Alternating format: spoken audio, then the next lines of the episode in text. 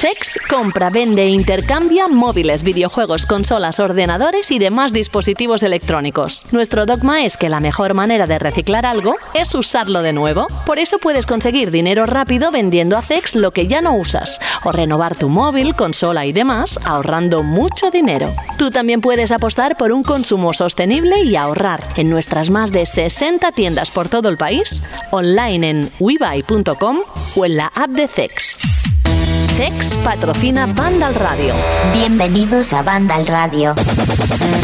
Hola, muy buenas. ¿Qué tal? ¿Cómo estáis? Saludos de José de la Fuente, programa número 23 de la décima temporada. Ya estamos ahí centrando dónde estamos. Estás escuchando ahora mismo el nuevo podcast de esta semana. Y voy a coger una noticia al azar de las que están publicadas ahora en Vandal. Película de Borderlands, filtradas las primeras imágenes de Kate Blanche como Lilith. O sea, es que si en los últimos días se ha hablado de algo, es de adaptaciones de videojuegos a lo que son series. ¿Por qué? Pues porque la culpa la tiene de las sofás. Creo, o, o adivino, intuyo, ¿eh? a ver qué pensáis vosotros, que no se ha hablado tanto del juego incluso cuando se publicó como juego hace años, que de lo que se está hablando ahora, un poco de, de, los feelings, de lo que está provocando, de la adaptación. Evidentemente también hay haters, pero Alberto González, muy buenas. Muy buenas, José. Esto ya lo predije, ¿no? Hace tiempo, hace unas semanas. Sí. Que, iba, que iba a dar que hablar, que iba a ser eh, una oportunidad, ¿no? Pues para dar a conocer esa maravillosa historia que es y maravilloso videojuego que es de Last of Us a un público que no había jugado. Ahí tenemos las, los datos de ventas, ¿no? De ese, que se han disparado, eh, ¿no? Se han disparado el, los datos de ventas del remake. Triple dígito que, en crecimiento. Exactamente. Es, en una, tanto es una auténtica locura.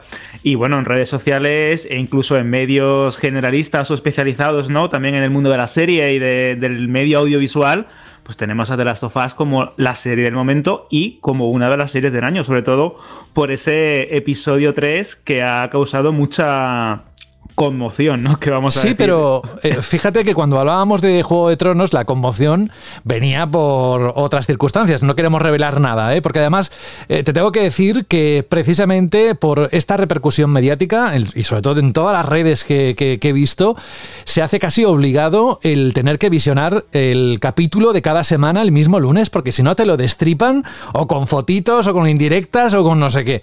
Con lo cual va a ser, mmm, ya digo, una de esas series que como la dejes unos días o te apartas de las redes sociales o te lees Vandal porque seguro que ahí no, no va a haber ningún tipo de spoiler, pero cuidadín, cuidadín, ¿eh? Sí, eso es una también es un signo de los tiempos en, el que, en los que vivimos, ¿no? Esto de eh, si no ves una serie, la comentas, la destripas y lo publicas en redes sociales, parece como que no la disfrutas o como que no eres parte, ese FOMO, ¿no? Esa sensación de estar perdido, que te estás perdiendo algo, como que no eres parte de ello, si no lo, lo aireas a los cuatro vientos. Y eso es una pena, porque verdaderamente lo bonito de este tipo de series, o lo bonito también de, de, disfrutar de un videojuego como The Last of Us, que lleva publicado también varios años en sus diferentes versiones y plataformas, es haber disfrutado de la historia, habértela quedado para ti y haberla compartido, pues, de una manera un poco más, eh, vamos a decir así, elegante, ¿no? Porque sí es cierto que la gente se vuelve un poquito loca con el tema de los spoilers y tiene poco respeto. Pero bueno, aún así, teniendo un poco de cuidado, eligiendo bien tu feed, ¿no? O tu timeline de redes sociales,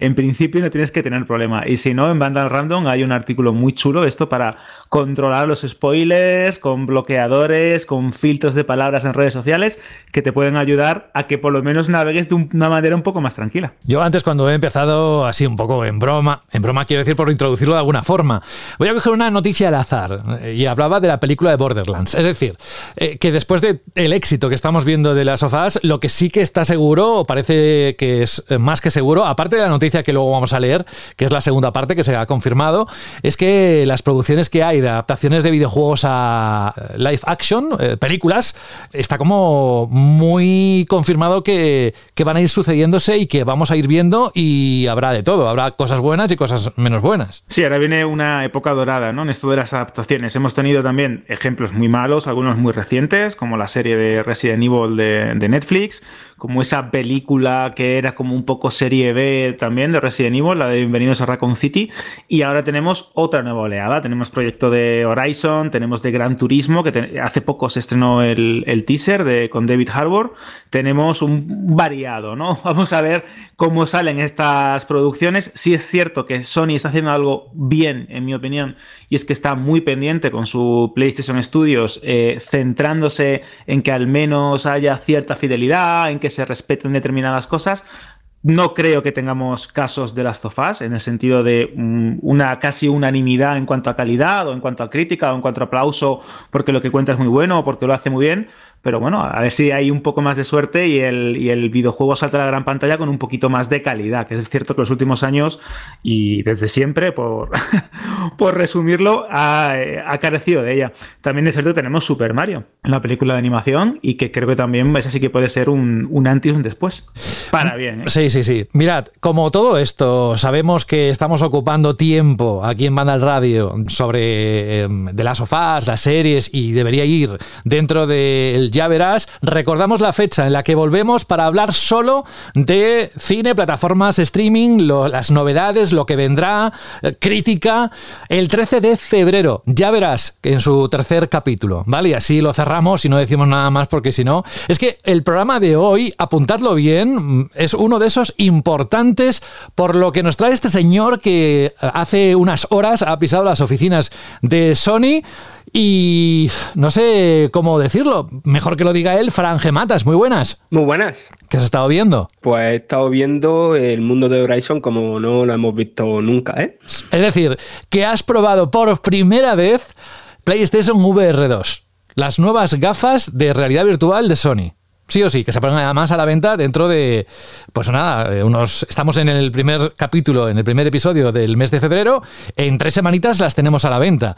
El día 22, sí. Sí, sí, adelántanos un, nada, en dos palabras, si puedes, tres, lo que nos vas a contar luego. ¿Qué sensaciones te ha dejado PlayStation VR 2? Bastante mágicas. A mí me ha dicho otra cosa antes que me ha dejado. O sea, que os convido, os invito a que luego lo escuchéis atentos y atentas, porque lo que va a contar Fran sobre su experiencia con PlayStation VR 2 y con Horizon Call of the Mountain son de esos momentos únicos que hacen banda al radio el programa que es y que os lleva acompañando desde tantos años.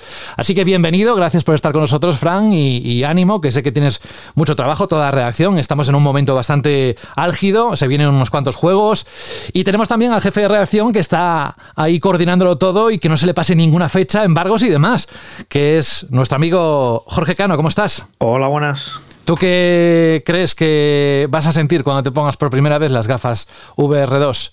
¿Serán mágicas o dirás, bueno, eh, vale?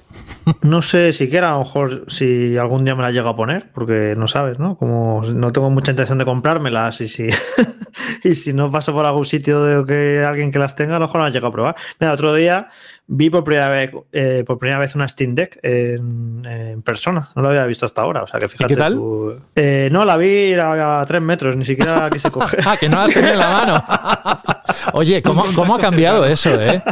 eh? Jorge, de pasar a ser en, los, en la última década, una persona que ha tenido, pues eso, ha estado en contacto con material muy privilegiado antes del lanzamiento, tú que has visto generaciones de consola nacer, antes que, bueno, como prensa, antes que, que, que el público en general, y estás en un punto totalmente al otro lado, ¿no? No, no tan a gusto. Yo ya estuve ahí tragándome los análisis estos de 50.000 horas en cuatro días y demás, y, todas estas palizas, pues bueno, ya ahora estoy en otro, otro estadio de la vida. Pues hay que, está bien, hay que ir cambiando de, cosas. Yo, yo, ya, ahora que, que, ocurre Fran y Carlos, las palizas que pegaba yo con este tipo de juegos o, cacharros. Que antes eh, me he acordado yo que hay una hay un oyente eh, que dentro de iBox pregunta, oye, ¿por qué siempre es Carlos el que hace los análisis? Digo, hombre, habrá coincidido, porque análisis hace, más personas dentro de la redacción, ¿no? Sí, lo que pasa que bueno, que se ha quedado un poco él haciendo los, como los títulos así más importantes y luego también por circunstancias, ¿no? Porque, por ejemplo, eh, como Carlos vive en Málaga y Fran en Madrid, pues Fran, por ejemplo, va a muchos eventos y pues eventos que hagan en Madrid, incluso para viaje, lo que sea, pues vamos a Fran, que un poco también depende de, determinadas circunstancias. Pero bueno, de todas maneras, eh, bueno, ya yo iré a Fran la semana que viene con un análisis muy, muy, muy importante, porque ahora en febrero febrero viene cargado de, lanzamientos, eh, salen muchos juegos y bueno, hay que, hay que repartir, hay que repartir juego. Que por cierto, en marzo se ha quedado un poco pocho, porque ah, ¿sí? porque no lo, he puesto en la escaleta, porque bueno, es una noticia de esas que se comenta en una línea que es el, Star, el nuevo Star Wars que iba a salir en marzo y que se ha retrasado un mes, justo, se ha retrasado a abril Así que marzo ha quedado un poquito escuálido en cuanto a lanzamientos. El más importante es Resident Evil 4 Remake, pero no hay así mucho más. Y en cambio, en febrero sale un montonazo de juegos ahora en las próximas semanas. Sabes que te digo que más de un oyente se alegrará mucho de que al menos eh, haya un momento de respiro entre tanto lanzamiento, porque claro, eh, que si lo que hemos visto en enero, más luego lo que viene en febrero, pues mira, si lo mueven a abril, pues unas semanas más de, de impasse, tampoco es que se ha ido como otros juegos a 2023-2024. O sea que, bueno, eh, aparte de esto, que lo último que te pregunto antes de ya entrar en el bloque de noticias. Eh, en cuanto a la actualidad, de lo que no vamos a ver, ¿hay algo que destacar de esta semana? ¿Semana tranquila? ¿Hay algún rumor sobre algún Nintendo Direct? ¿Hay algún rumor sobre algún State of Play? ¿Algo que se cueza que estés por ahí viendo o se haya visto? No, ha sido movida. Ha habido bastantes noticias y bastante actualidad ha salido un rumor barra filtración de que en el E3 no va a estar eh, ni Nintendo ni PlayStation. La PlayStation es normal porque lleva muchos años que ya, varios años que ya no está. Y lo de Nintendo sí es sorprendente porque Nintendo ha sido de las clásicas que no se ha perdido ninguno.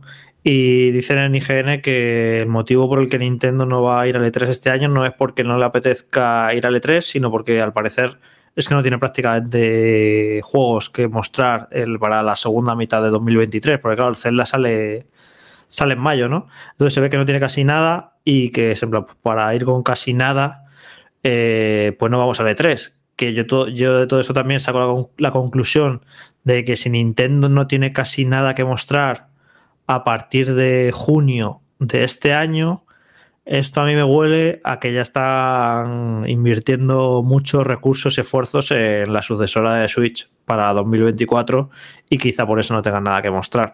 Así que sería un E3 bastante descafeinado, pero bueno, hay que esperar a que, a que se confirme todavía esto ahí en el E3, que sabemos que, bueno, por la pandemia, pues han hecho conferencias online y demás y han tenido su éxito, el que tiene que dar sí o sí el do de pecho es Microsoft de una vez y empezar ya a sacar material, ¿no? Pero bueno, no adelantemos, que tampoco quiero desviar la, lo que es la discusión por ahí, ni, ni abrir ningún debate o mini debate.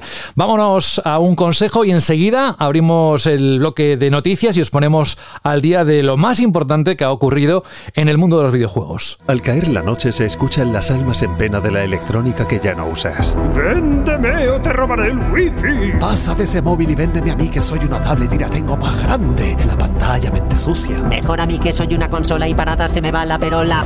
Trae tus aparatos electrónicos a Zex y te daremos dinero en efectivo. Da una segunda vida a tus consolas, juegos móviles, tablets, ordenadores, películas y mucho más. Lleva tu electrónica a Zex y consigue Pastuki de la buena. Tiendas por todo el país y también online. Busca CEX. Banda al radio. Está la cosa complicada, la verdad, ¿para qué mentir? Eh, sobre todo en las Big Tech, en las compañías tecnológicas, los despidos, ya llevamos unos cuantos días, unas cuantas semanas hablando del impacto que está habiendo en empresas como Google, en empresas como, yo qué sé, podéis poner la que queráis porque Microsoft. Bien, vamos a precisamente a Microsoft. Hay más, ¿eh? podría hacer una lista larga, pero tampoco se supone que os tengo que deprimir ahora con, con la cantidad de empresas que están despidiendo gente, porque además no es motivo de alegría, ni mucho menos. Y más sobre todo cuando toca la estructura, la fibra de estudios en los que tenemos depositados pues, no sé, ese cariño, ese, esa empatía y también esperanzas de que vayan a sacar más cosas en el futuro. Es el caso de Microsoft y lo que ha ocurrido dentro de 343 o 343 Industries. Y es que en las últimas semanas hemos escuchado muchas noticias y rumores acerca del estado de este estudio. Es el encargado de la saga Halo en los últimos años, de la que además se comenta que podría haber perdido una cuarta cuarta parte de su plantilla. A falta de detalles oficiales, siguen apareciendo nuevas informaciones que hablan sobre que 343 Industries está en pleno proceso de reestructuración. ¿De dónde nace todo esto? Pues según un nuevo artículo de Bloomberg, firmado por nuestro conocido periodista Jason Schreier, 343 Industries está pasando por un fuerte proceso de cambio. El estudio habría perdido a un total de 95 empleados como mínimo, entre los que se incluyen veteranos y otros profesionales con un importante rol en el desarrollo de los últimos juegos. También se hace hincapié en que el personal subcontratado, de gran importancia en la producción del estudio, según Schreier, también se habría visto afectado por estos despidos y se remarca que recibieron las notificaciones con pocos días de antelación que eso también es bastante común en los últimos despidos que estamos viendo, que se enteran por un correo de un día para otro, sin nada más casi. Bueno, el proceso de reestructuración de 343 Industries no se quedan los despidos. Según se explica en el artículo, la saga Halo espera una fuerte transformación que pasa incluso por cambiar de motor gráfico. Las informaciones apuntan a que los próximos juegos del jefe maestro se desarrollarán en Unreal Engine, dejando de lado el motor Sleep Space. Esto se comenzaría a aplicar en el próximo próximo título que ya estaría en el horno bajo el nombre de Project Tatanka. Es aquel del que se decía que tendría un formato Battle Royale, no sé si recordáis, si no, en Vandal está todo esto bien explicado. Nada, eh, resumiendo, Jorge, que 343 Industries tocado y encima un, parece que viene un cambio fuerte en la saga Halo. Bueno, a mí no me ha sorprendido porque el desarrollo de este juego fue, fue muy accidentado.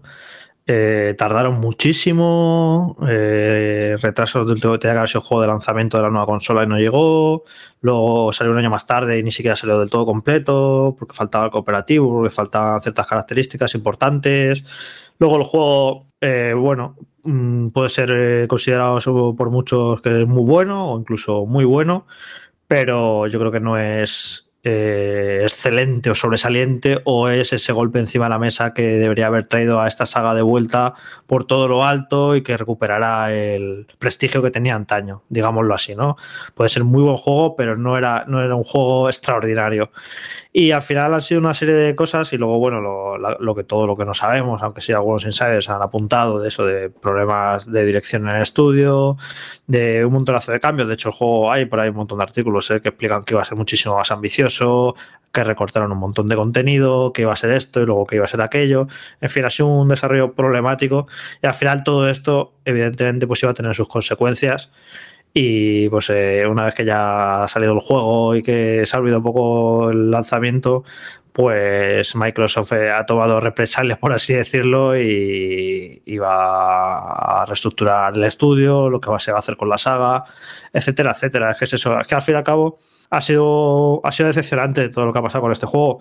Y claro, eh, hay pues seguro que más de un oyente que lo está escuchando que lo, que lo habrá disfrutado mucho, ya sea por su vertiente multijugador por la campaña y demás, y que dirá, pues a mí no me parece decepcionante, a mí me parece un gran juego pero puede ser un buen juego, pero eh, las expectativas eran muy, muy altas y era un juego que, que, tenía que ser la bandera de la consola, que tenía que ser un referente y no ha sido nada de eso. Y al final, pues tantos años de desarrollo, el dinero que, que habrá costado, todo esto del motor y demás, pues al final, pues mira, tengo todas estas consecuencias desgraciadamente para el estudio que posiblemente eh, todos los empleados despedidos no tengan ninguna culpa de lo que ha pasado, porque decían que eran problemas de, liderazgo en el estudio y demás. Esto, como siempre, ¿no? Al final, aquí quien paga las consecuencias de las malas decisiones y los errores de, los jefes, pues muchas veces son los curritos, ¿no? Y seguramente aquí habrá pasado algo de esto. Pero al fin y al cabo es eso. La, conclusión es que, que la saga eh, Halo necesita, necesita algo mucho más potente que, todo este lanzamiento y Microsoft va a tomar cartas en el asunto. Veremos cómo. Eh, ya dicen que están desarrollando una nueva entrega, ya dicen que van a cambiar de motor y a ver en, de qué manera intenta recuperar el esplendor de esta saga, que ya es que lo perdió hace yo creo que ya demasiado tiempo y yo ya incluso empiezo a dudar de si se puede recuperar, de si cualquier gran marca que en el pasado fue referente y fue increíble, no sé si siempre se puede volver a recuperar o reinventar o que vuelva a tener interés. A lo mejor se le ha pasado un poco el arroz, ¿sabes? También que eso ocurre. Que a lo mejor... sí. Hmm. Eh, precisamente te iba, eh, venía a postillarte justo eso. Es decir, eh, Halo fue la gran marca, el buque insignia de, de, Xbox durante el principio de los 2000, se convirtió en el símbolo de lo que tendría que ser o debería ser un shooter en primera persona en consolas, ofreció una historia espectacular, unos gráficos increíbles, la inteligencia artificial más novedosa que se vio en, el género durante años y de hecho lo sigue siendo. Pero claro, eh, después de los años dorados de la primera consola de sobremesa de Microsoft, de la 360 y ese Halo 3 que lo cambió todo y se convirtió en el juego multijugador pues más imitado y más querido, llegó Halo 4 ya con el cambio eh, de Bungie después de ese excelentísimo eh, Halo Reach y ya empezamos a ver un declive. Eh, la cuarta y la quinta parte no son malos juegos, son muy buenos juegos, tienen cosas muy buenas, cosas un poco más flojas, pero ya empezamos a ver un declive, ya no solo en, en la calidad del título en sí, sino como bien dices y como bien apuntas, en ventas, en repercusión, ya dejó de ser esa marca insignia, ese mm, referente absoluto en el género de los videojuegos en primera persona en consolas y empezó ya a, lo que sería la decadencia. Claro, cuando se anuncia eh, Halo Infinite y se presenta con un nuevo motor gráfico, con esa promesa de volver a los orígenes, con la propuesta de mundo abierto, con unos eh, diseños artísticos muy ambiciosos y muy similares a lo que podríamos considerar esa estética colorida de ciencia ficción tan propia de, Halo, con alienígenas de todo tipo. Eh, se habla del proyecto más caro de la historia de los videojuegos, de unos 500 millones de dólares aproximadamente. Se empieza como a crear un hype, como a plantearse que va a ser otra vez la vuelta del jefe maestro, se le eh, otorga el lujo y el, y el placer de ser título de lanzamiento de Series X y Series S, pasa lo que pasa, se convierte en el hazme reír con esos memes de aquella famosa presentación, se generan una serie de narrativas internas de las que nos vamos pues enterando poco a poco de que la gestión del juego es muy complicada, que se ha deshecho y se ha rehecho varias veces, como has comentado, hay una auténtica colección de literatura sobre el nefasto, la, eh, nefasta gestión de, 343 eh, con el juego y de la, la, mala dirección que ha tenido el, título en los últimos años. Se intenta de bulle corriendo y eh, enderezar el camino, se lanza como se lanza, es un gran shooter, jugablemente sigue teniendo aciertos que son impresionantes, el mundo abierto creo que le sienta bien, pero esa propuesta que decían de un juego de 10 años, un multijugador gratuito que va a tener soporte para no sé qué, no sé cuánto, pues no se ha cumplido. Y es una pena porque creo que va a costar muchísimo eh, el, resurgir del jefe maestro, que Microsoft ahora mismo tiene un problema ya no solo de gestión interna de, estudios, sino que, que no sabe cómo aprovechar esta licencia, que Puede que esta idea de cambiar el motor gráfico a Unreal eh, sea inteligente porque Slipcase, este motor gráfico en el que está basado Halo Infinite, pues se ha demostrado que es un auténtico caos, que cuesta muchísimo trabajo y como suele pasar con los motores eh, propietarios, es muy complicado de sacarle partido o no lo puedes adaptar todo lo que quieres. Así que bueno, yo creo que ha sido una colección de catastróficas desdichas mm, que se suman desde la mala gestión de Microsoft a la mala gestión del, del estudio a nivel interno, de los problemas también de externalización que han tenido en, el desarrollo de esta entrega, de un mal enfoque, de querer también introducir mecánicas que a lo mejor no son ideales para la saga Halo y luego de no saber aprovechar una licencia importante como es esta en otros medios, porque la serie no ha tenido la repercusión que se esperaba, se han cancelado proyectos, como la famosa película, las novelas eh, tampoco suelen tener el tirón que tenían antes, eh, no sé, ha sido una mala gestión de licencia también en definitiva y es una pena, porque esta, esta saga a nivel personal me toca mucho, me encanta su historia, lo que cuenta, cómo lo contaba y le tengo un gran cariño. Y como yo hay una legión de jugadores que quizás en su momento eran auténticos fanáticos de esta saga y se han ido desencantando. Que también podemos hablar aquí, esto Jorge, tú y yo lo hemos hablado muchas veces, del efecto boomer, ¿no? O del efecto eh, de usuario maduro que ya está desencantado de todo y que en su día adoraba esta serie o esta saga y a día de hoy ya pasa de ella. Y creo que también eso ha podido eh, repercutir en, de forma negativa en el título. esto ya lo hablamos, recuerdo nosotros internamente cuando lanzaron el multijugador que llegó antes y de manera gratuita y que eh, había algunos en la redacción que éramos, eh, vamos, teníamos muchas reticencias a que esto fuera a triunfar porque era muy divertido el multijugador, era un shooter como los de antes, como los de hace 20 años y ay, qué divertido, qué directo pero dije, pero es que esto no es lo que se lleva ahora, esto no tiene mucho, muy largo recorrido y así ha sido, no, no tiene una gran base de, de jugadores, es un, es un tipo de juego que eso de, hace muchos años, pero los juegos han ido por otro camino, han ido por otro sitio y yo creo que no conecta con las, con las audiencias más jóvenes. Pero es que el problema no ha sido solo ese, eh, sino que yo soy de los que, de los que dijeron en ese grupo de que el juego, el multijugador me parecía divertidísimo, pero es que el problema es que ha estado estancadísimo. Es que yo uno de los principales problemas de gestión, yo no creo que se haya notado, o sea, que se ha notado, ¿eh? pero no creo que el afectado principal haya sido la campaña, pero se nota muy claro dónde se recortó. Pero yo creo que el afectado principal ha sido el multijugador, el no tener un plan de contenido, el, el normalmente cuando te sacan un juego online, no sé, un Overwatch 2, las siguientes tres temporadas ya están hechas. Y, aquí es que ha habido, mm, sin estar abandonado del todo, daba la sensación de que el juego estaba completamente abandonado. Y por eso yo creo que no así como se ha hecho, ¿no? Despidiendo a los pobres desarrolladores, que la mayoría, no como ha dicho Jorge, pues no tenían culpa de nada, pero creo que se hacía falta una reestructuración del estudio. Y principalmente por un tema que se ha comentado una y otra vez, que es que eh, en este tipo de informaciones, ¿no? De interno de 343 Industries, que es que una parte muy importante de la fuerza laboral de esa empresa son contratistas, contratistas a los que cada 18 meses tienen que despedir, porque si no lo tienen que hacer fijo. Entonces, ¿qué pasa?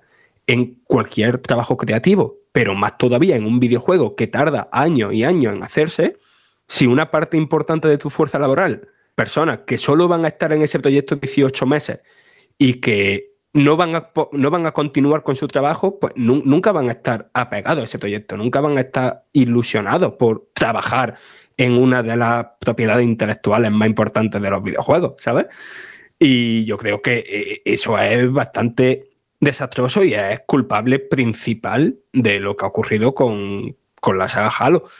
Y después de los movimientos que se comentan a futuro, se ha comentado mucho eh, los problemas durante el desarrollo que daba este, este motor propietario y por mucho dinero que haya costado crearlo. Creo que no es mala cosa el optar por un motor gráfico que todos los desarrolladores conocen, sobre todo ahora que tendrían que volver a, crear unas plantillas de trabajadores básicamente desde cero, ¿no? Entonces mejor mm, tendrían más donde elegir usando un motor gráfico que conocen más que un motor gráfico que tengan que aprender a usar, pero lo que no me gusta tanto es eh, eso que se comenta de que a lo mejor la saga pues queda para el multijugador, ¿no? Eh, yo creo que mm, al menos para mí Halo sí ha sido una experiencia multijugador súper gratificante, pero yo, mm, yo cuando pienso en Halo pienso en las campañas y que eso, que esté la posibilidad ahí abierta se vayan a centrar más en el multijugador. No, sé, no, me ilusiona especialmente, ¿sabes? Quedan, por tanto, dudas en el aire, sobre todo qué pasará con Halo, qué pasará con 343 Industries y eso solo el tiempo nos lo dirá y también te lo contará Vandal, por supuesto, o bien en Vandal Radio o bien a través de la página web. Vamos con otra de las noticias que esta vez vamos a cargar positivamente lo que es el comportamiento o el estado del programa, el estado emocional, pasamos de despidos a un punto ilusionante y es ni más ni menos que algo relacionado con esta música. Sony Interactive Entertainment publicó en la mañana de este pasado lunes un artículo en su PlayStation Blog donde celebra el final de los problemas de suministro de PlayStation 5 con un anuncio publicitario, a la altura, como siempre, de la calidad que acompaña este tipo de anuncios por parte de la compañía nipona. En este vídeo, estructurado como un telediario, hay referencias evidentes y abundantes a muchos y de estos títulos, no solo anunciados, también publicados, pero también hay otras imágenes destacadas por el medio VGC que apuntan a una nueva entrega de la saga Uncharted. Los fotogramas, si veis o si habéis visto ya el vídeo, pues eh, entre las noticias se esconde el Spider-Man 2, el Forbidden West, el God of War Ragnarok, hay un montón. Pero el propio fabricante de PlayStation deja entrever que hay alguna sorpresa en el vídeo. En el mismo blog de la compañía se puede leer textualmente esto. Este nuevo anuncio da a entender la amplitud de experiencias extraordinarias que tienen lugar en el universo de PlayStation 5 usando un estilo de un canal de noticias. A ver si eres capaz de detectar todos los juegos referenciados. Y para que las prisas. Ahí ya empezó todo el mundo a divagar, a encontrar, a buscar, a parar el vídeo. ¿Cuántas veces habrá repasado? Bueno, pues hay tres fotogramas de ese juego misterioso que aparece en el vídeo y que muestran a una mujer explorando una cueva con antorcha en mano. En la primera imagen se la ve caminando hacia un pedestal y en la segunda soplando el polvo sobre el objeto centenario que hay sobre el mismo. En la tercera un primer plano que muestra a una mujer con el pelo rubio o castaño claro. Y ahora mi pregunta, Jorge, Fran, Alberto, ¿os acordáis cómo acabó Uncharted 4? Cling, cling. Yo sí. El problema es que no sé si todos los oyentes que no estén escuchando. Pues Yo no he dicho nada. Vale, vale, vale, vale. Para aquellos que saben de qué hablamos, le conectarán los puntos. Si no, pues bueno, pues eh, nada, no estamos diciendo nada ni estamos, no estamos desvelando nada. Bueno, ¿qué os parece esto? Yo cuando vi el, el vídeo y vi las imágenes y tal, le dije a Jorge, ahora mismo no me apetece ni un poco, o algo así le dije, un Uncharted 5. Y ahora mismo estoy a tope, me lo metería, vaya, doblado.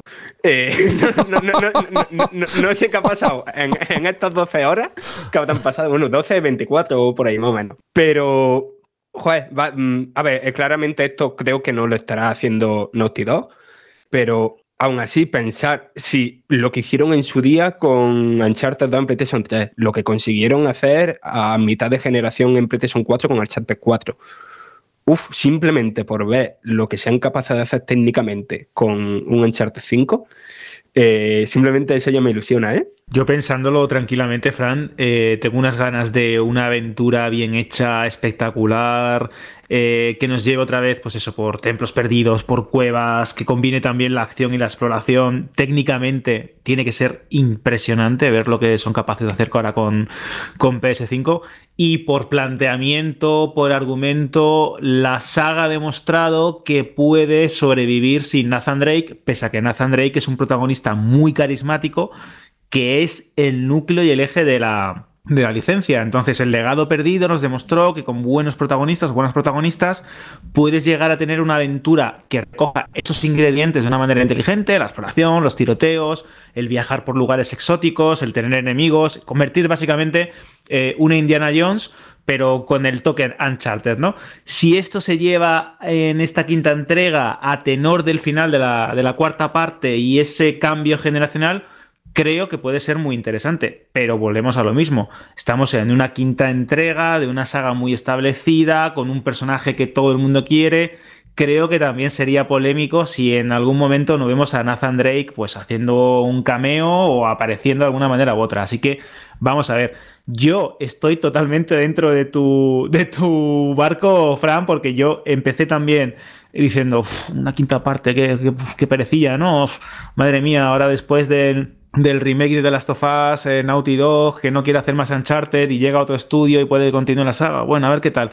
Y luego revisionando ese tráiler, eh, teniendo en cuenta eh, todo lo que se está hablando, ¿no? De Tomb Raider, de ese estreno de la quinta parte de Indiana Jones este año, pues me han entrado ganas y al final tengo ganas. Nada, esto va a pasar seguro, yo no tengo ni, vamos, absolutamente ninguna duda. Además, se filtró un poco ya el estudio, incluso que que lo iba a hacer y demás. Y nada, está claro, es una saga, es una marca muy importante para PlayStation y esto va a acabar volviendo más tarde más temprano. Así que, y además, para cuando haya vuelto, que yo que sé, pongamos que el juego salga dentro de un par de años, lo que sea, habrá pasado ya lo suficiente, el suficiente tiempo respecto a la última entrega, que estoy viendo que fue el legado perdido en 2017 como que habrán pasado ya 5 o 6 años para que te apetezca otra vez un, un Uncharted. Y si encima le dan un, lavado de cara con una nueva protagonista y demás, yo creo que sí que, vamos, esto está, está clarísimo. Además, lo que me, resulta curioso, ¿no? Que, que introdujeran esa pista, ¿no? En, un vídeo promocional, ¿no?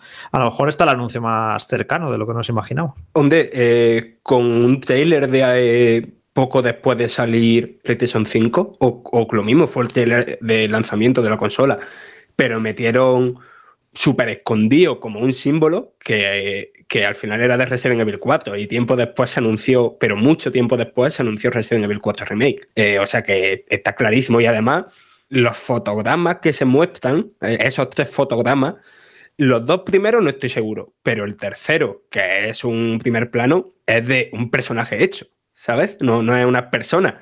Y, y, y no van a hacer un personaje tan, tan, tan, tan, tan detallado, tan realista, tan perfectísimo y tan parecido a otro personaje si al final no es nada, ¿sabes? Es que eso es verdad, ¿no? Imagínate que ya esté esto ya más que hecho y como se dice ese famoso meme, si te zumba el oído, te espía, eh, te espía Sony, ¿no? O algo de eso. ¿Pero qué ha eso? Eso te lo acabas de inventar, ¿no? No, era, era lo de si te eh, zumba el oído, te espía la NASA. Ah, Entonces, pues igual, vale. pero con Sony. Pues bueno, si te tocas un pie, pues te sale un moco, yo qué sé. Ahí, eh, Podemos inventarnos un montón. Yo nunca lo había oído, pero bueno. Vale, pues mira, dejamos la parte de una de las sagas icónicas de PlayStation para meternos en otra, pero en otra que además está adquiriendo unas dimensiones iba a decir diferentes, aunque también es verdad que Uncharted tiene esa película que hemos disfrutado hace no demasiados meses y todo ese éxito que lo ha rodeado. Bueno, ya dijo Sony que se iba a meter en producciones audiovisuales y desde luego lo que está pasando con The Last of Us está para ir al libro de los récords, no sé si Guinness, pero al menos de los gustos de los jugadores están en las primeras posiciones. Estoy hablando de The Last of Us. Como sabéis, fue uno de los juegos más impactantes de PlayStation 3 que puso un broche de oro al final de esa generación de PlayStation y que ha logrado mantener su llama viva gracias tanto a versiones para PlayStation 4 y PlayStation 5 como por The Last of Us parte 2 y por supuesto la adaptación al mundo de las series de HBO que se ha convertido en todo un fenómeno de masas. De hecho, los seguidores de los videojuegos y la serie tienen motivos para sonreír por lo que dije antes, ya que HBO ha anunciado de forma oficial que The Last of Us ha sido renovada por una segunda temporada e incluso han publicado en redes sociales un vídeo en el que juegan con la intro oficial de la serie y la frase Season 2, es decir, temporada 2. Os dejo tiempo para que podáis asimilarlo, aunque lo sepáis ya, para que os acostumbréis a que va a haber esa segunda parte en HBO. Bien, la serie de Last of Us está acumulando cifras que yo creo que la plataforma ya lo sabía, pero quizás no tanto, Alberto, a llegar a tantos millones. Debutó con 4,7 millones de espectadores con su primer episodio en apenas 24 horas. El segundo episodio en su primer día 5,7 millones de espectadores y el tercero que tú ya avanzaste, que para ti era uno de los mejores de, de los nueve que contiene la temporada, pues ha conseguido incluso superarlo, ¿verdad?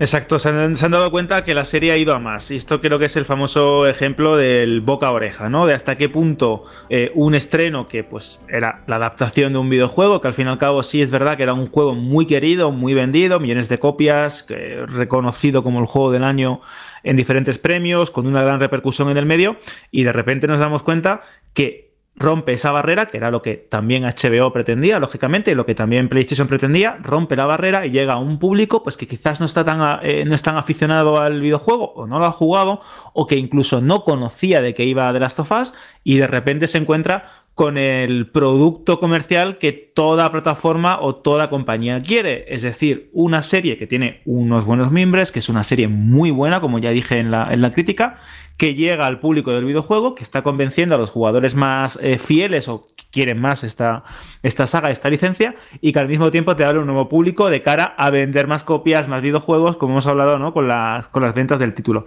Esta segunda parte era algo que estaba pues eh, ahí en el aire, que parecía casi anunciado, pero que ahora tenemos la confirmación oficial. Sabemos que The Last of Us tiene una segunda parte, de parte 2, ese videojuego que para mí es incluso mejor que el, que el primero en muchos aspectos, y ahora queda la gran duda. ¿Creéis que va a adaptar este videojuego, esta segunda parte ya de forma literal, o van a hacer una especie de temporada eh, puente, o van a explorar determinados aspectos o cosas que suceden entre un juego y otro, después de, teniendo en cuenta ¿no? ese lapsus de tiempo en el que, con el que se separan ambos títulos. No lo sé, no sé qué van a hacer, pero a mí me gustaría ver, pues ya no solo la segunda historia del videojuego, sino ver cosas como hemos visto en este episodio 3, ¿no? Un poco más ampliado este escenario posapocalíptico, esta realidad tan triste, tan gris que nos muestra el videojuego, pero al mismo tiempo con espacio para la belleza. Así que a ver qué hace eh, Dragman y, y Mason. Lo curioso, Alberto, es que además los que hayan jugado al título, al The Last of Us, primera parte, encuentran contenido adicional, se cuentan historias adicionales, bueno, adicionales, se expande esa historia y se dan detalles que todo el mundo está contento, tanto los que lo ven por primera vez como aquellos que ya conocen la historia y encuentran esas maravillas. Así que lo que vamos a deciros desde aquí es que no perdáis el tiempo, si podéis, el ver los tres capítulos y nosotros vamos a seguir con la última noticia que tenemos en el bloque de noticias de, de este capítulo número 23 de Banda Radio. Y además tiene que ver con una protagonista que está enlazada, siempre se le ha referido a Nathan Drake. Estoy hablando de Lara Croft y vamos a hablar de Tom Raider. Y es que la saga Tomb Raider va a tener una nueva oportunidad de la mano de Amazon, que no solo ha confirmado que editará su próximo videojuego, sino que además también prepara una serie para la que ya tiene guionista. Además de eso, los rumores hablan de una nueva película con la historia de Lara Croft. Todo ello parece formar parte de un plan a largo plazo de la compañía de Jeff Bezos, que según nuevas informaciones querría convertir a la caza tesoros en el centro de su nuevo universo multimedia conectado. Desde el mismo portal VGC hablan de que la estrategia de Amazon con la saga Tomb Raider pasa por intentar conseguir una franquicia para que nos entendamos todos al estilo Marvel, lo que implicaría que los diferentes productos, videojuegos, series, películas, formarían parte de ese nuevo canon. No se han dado más detalles, evidentemente, aunque sí se habla de que los responsables de cada una de esas adaptaciones no tendrían por qué estar relacionados con las otras. Por ejemplo, la actriz y guionista Fide Waller-Bridge, que estará a cargo de la serie de, de televisión, no se implicaría con la producción del videojuego ni de la película.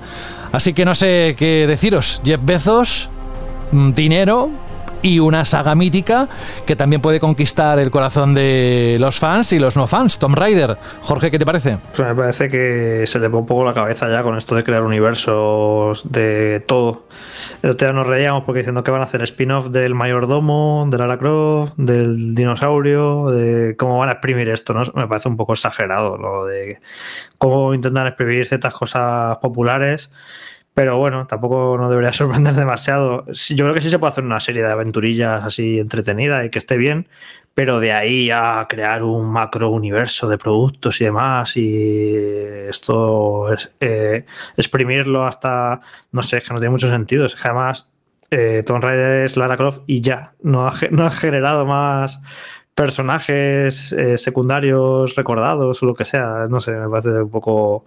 En fin, y luego también lo que se dice, ¿no? De que, de que Square Enix mal vendió los estudios y esta saga y luego ahora la, la revenden a, Amazon por más dinero. También un poco raro la, cómo gestionó Square esta marca. No sé, que la verdad es que Square no da, no da pico en bola un poco, ¿no? Pero que ya nos pareció a, to, a todos un poco raro cuando el año pasado se anunció la venta de Crystal Dynamics y demás de todos estos estudios y también de la saga Tomb Raider y que nos pareció poco dinero.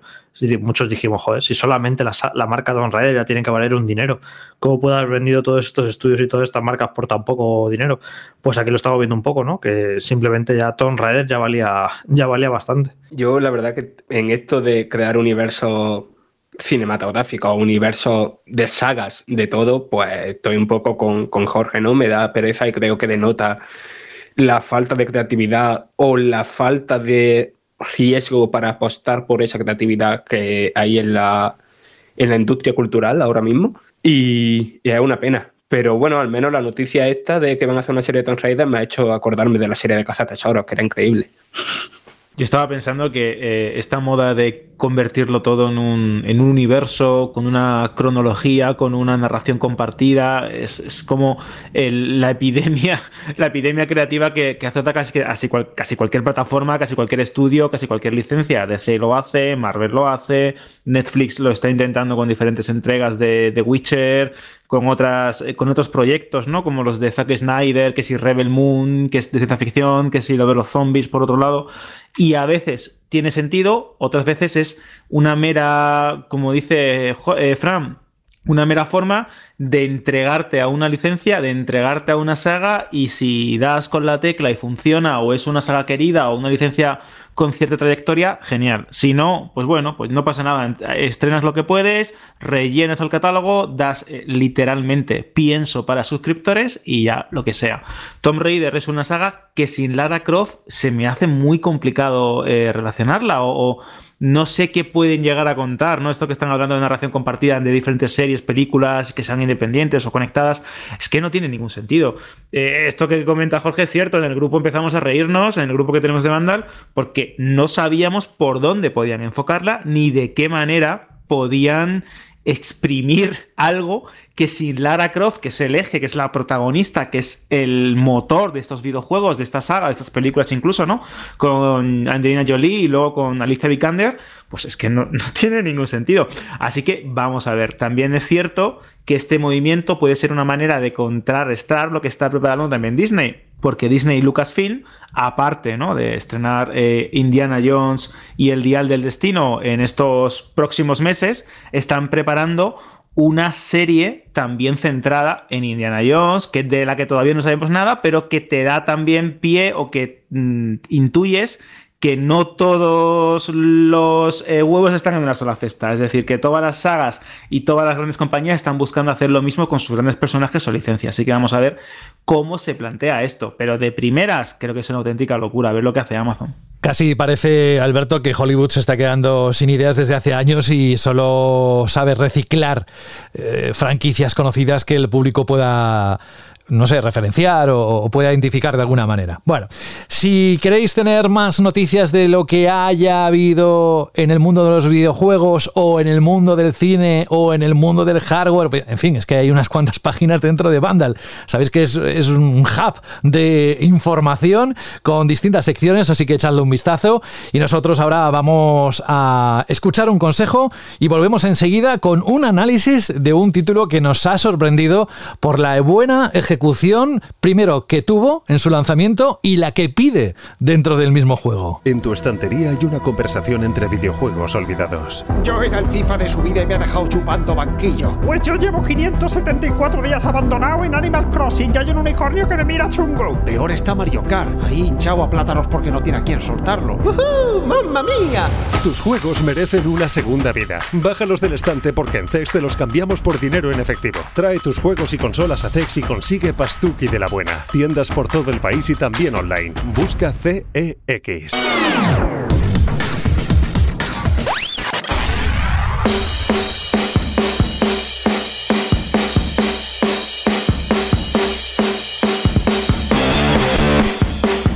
Fresco. Con humor. Acción. Plataformas y un juego sin complicaciones.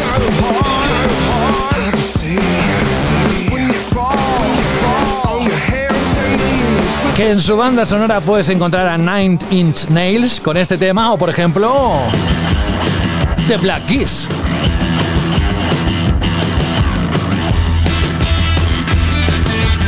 Carlos Leiva, muy buenas. Buenas a todos, ¿qué tal? Oye, con esta banda sonora es muy difícil que te lo pases mal con el juego, ¿eh? Desde luego. O con cualquier cosa de este juego, vamos. Esto ha sido una, alegría que no nos, no nos, vimos venir nadie. Carlos, el primero, bienvenido, ¿cómo estás? ¿Todo bien? Sí, sí, aquí currando como siempre, vamos. Sin parar, ¿no? Aquí, aquí no hay descanso. Bueno, sí, tuve tres semanas de descanso hace poco, pero aquí, estamos, aquí estoy ya de vuelta dando el callo ya desde hace unas semanitas. Y disfrutando de cosas que no podemos contar, pero que está especialmente contento. No te creas, no te creas. ahora mismo no estoy, ahora mismo no estoy con nada, ¿eh? Ah, ahora mismo no estoy con nada. Bueno, oye, eh, una cosa. El juego, decía yo que el lanzamiento fue tremendo porque nadie se lo esperaba. Y venga, aquí tenéis el juego y aquí tenéis el Game Pass para que lo podáis disfrutar en el mismo día uno. Pero es que además luego dentro del juego tienes que ser bastante o ciertamente hábil para sincronizar los movimientos con lo que estás escuchando de, música. Eso es en realidad lo que te promete Hi-Fi Rush. Bueno, según Jorge, Wi-Fi Rush. ¿Cómo, ¿Cómo describirías este juego a alguien que todavía no se ha enterado de qué va? Difícil, ¿eh? Porque ha tenido una promoción enorme. Pues a ver, básicamente es un juego que recupera la esencia que tenían esos títulos que se solían lanzar sobre la generación de 128 bits. Es, transmiten como unas sensaciones muy de esa época, muy de Dreamcast, muy de juego de, Sega de, entonces, de aquel entonces, de, de la vieja Sega. Y eh, todo esto de entrada es algo positivísimo, ¿vale? Porque pilla, digamos, como lo bueno que tenía esa época. Y eso es ponernos una aventura muy fresca, muy desenfadada, muy, muy de ir al grano de coges el mando y a pasártelo bien y hasta que apagues la consola o apagues el PC o quites el juego. Añadiendo ideas originales, frescas, con su propio toque, que derrocha personalidad. Y todo eso en una aventurilla, pues muy de las de antes, de ir superando niveles lineales, de tu tira para adelante, y mientras en ese camino, pues te vas encontrando plataformas, algunos, algunos Quick Time Events, eh, muchos secretitos y coleccionables para encontrar a la, a la mínima que te desvíes un poquito intentando explorar, y muchos combates.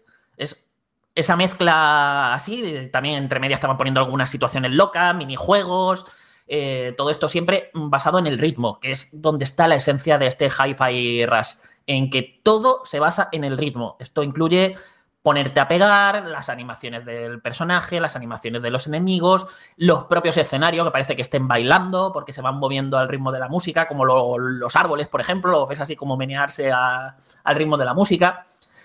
Y todo es eso, es, todo es muy rítmico, es un juego que se basa en ello.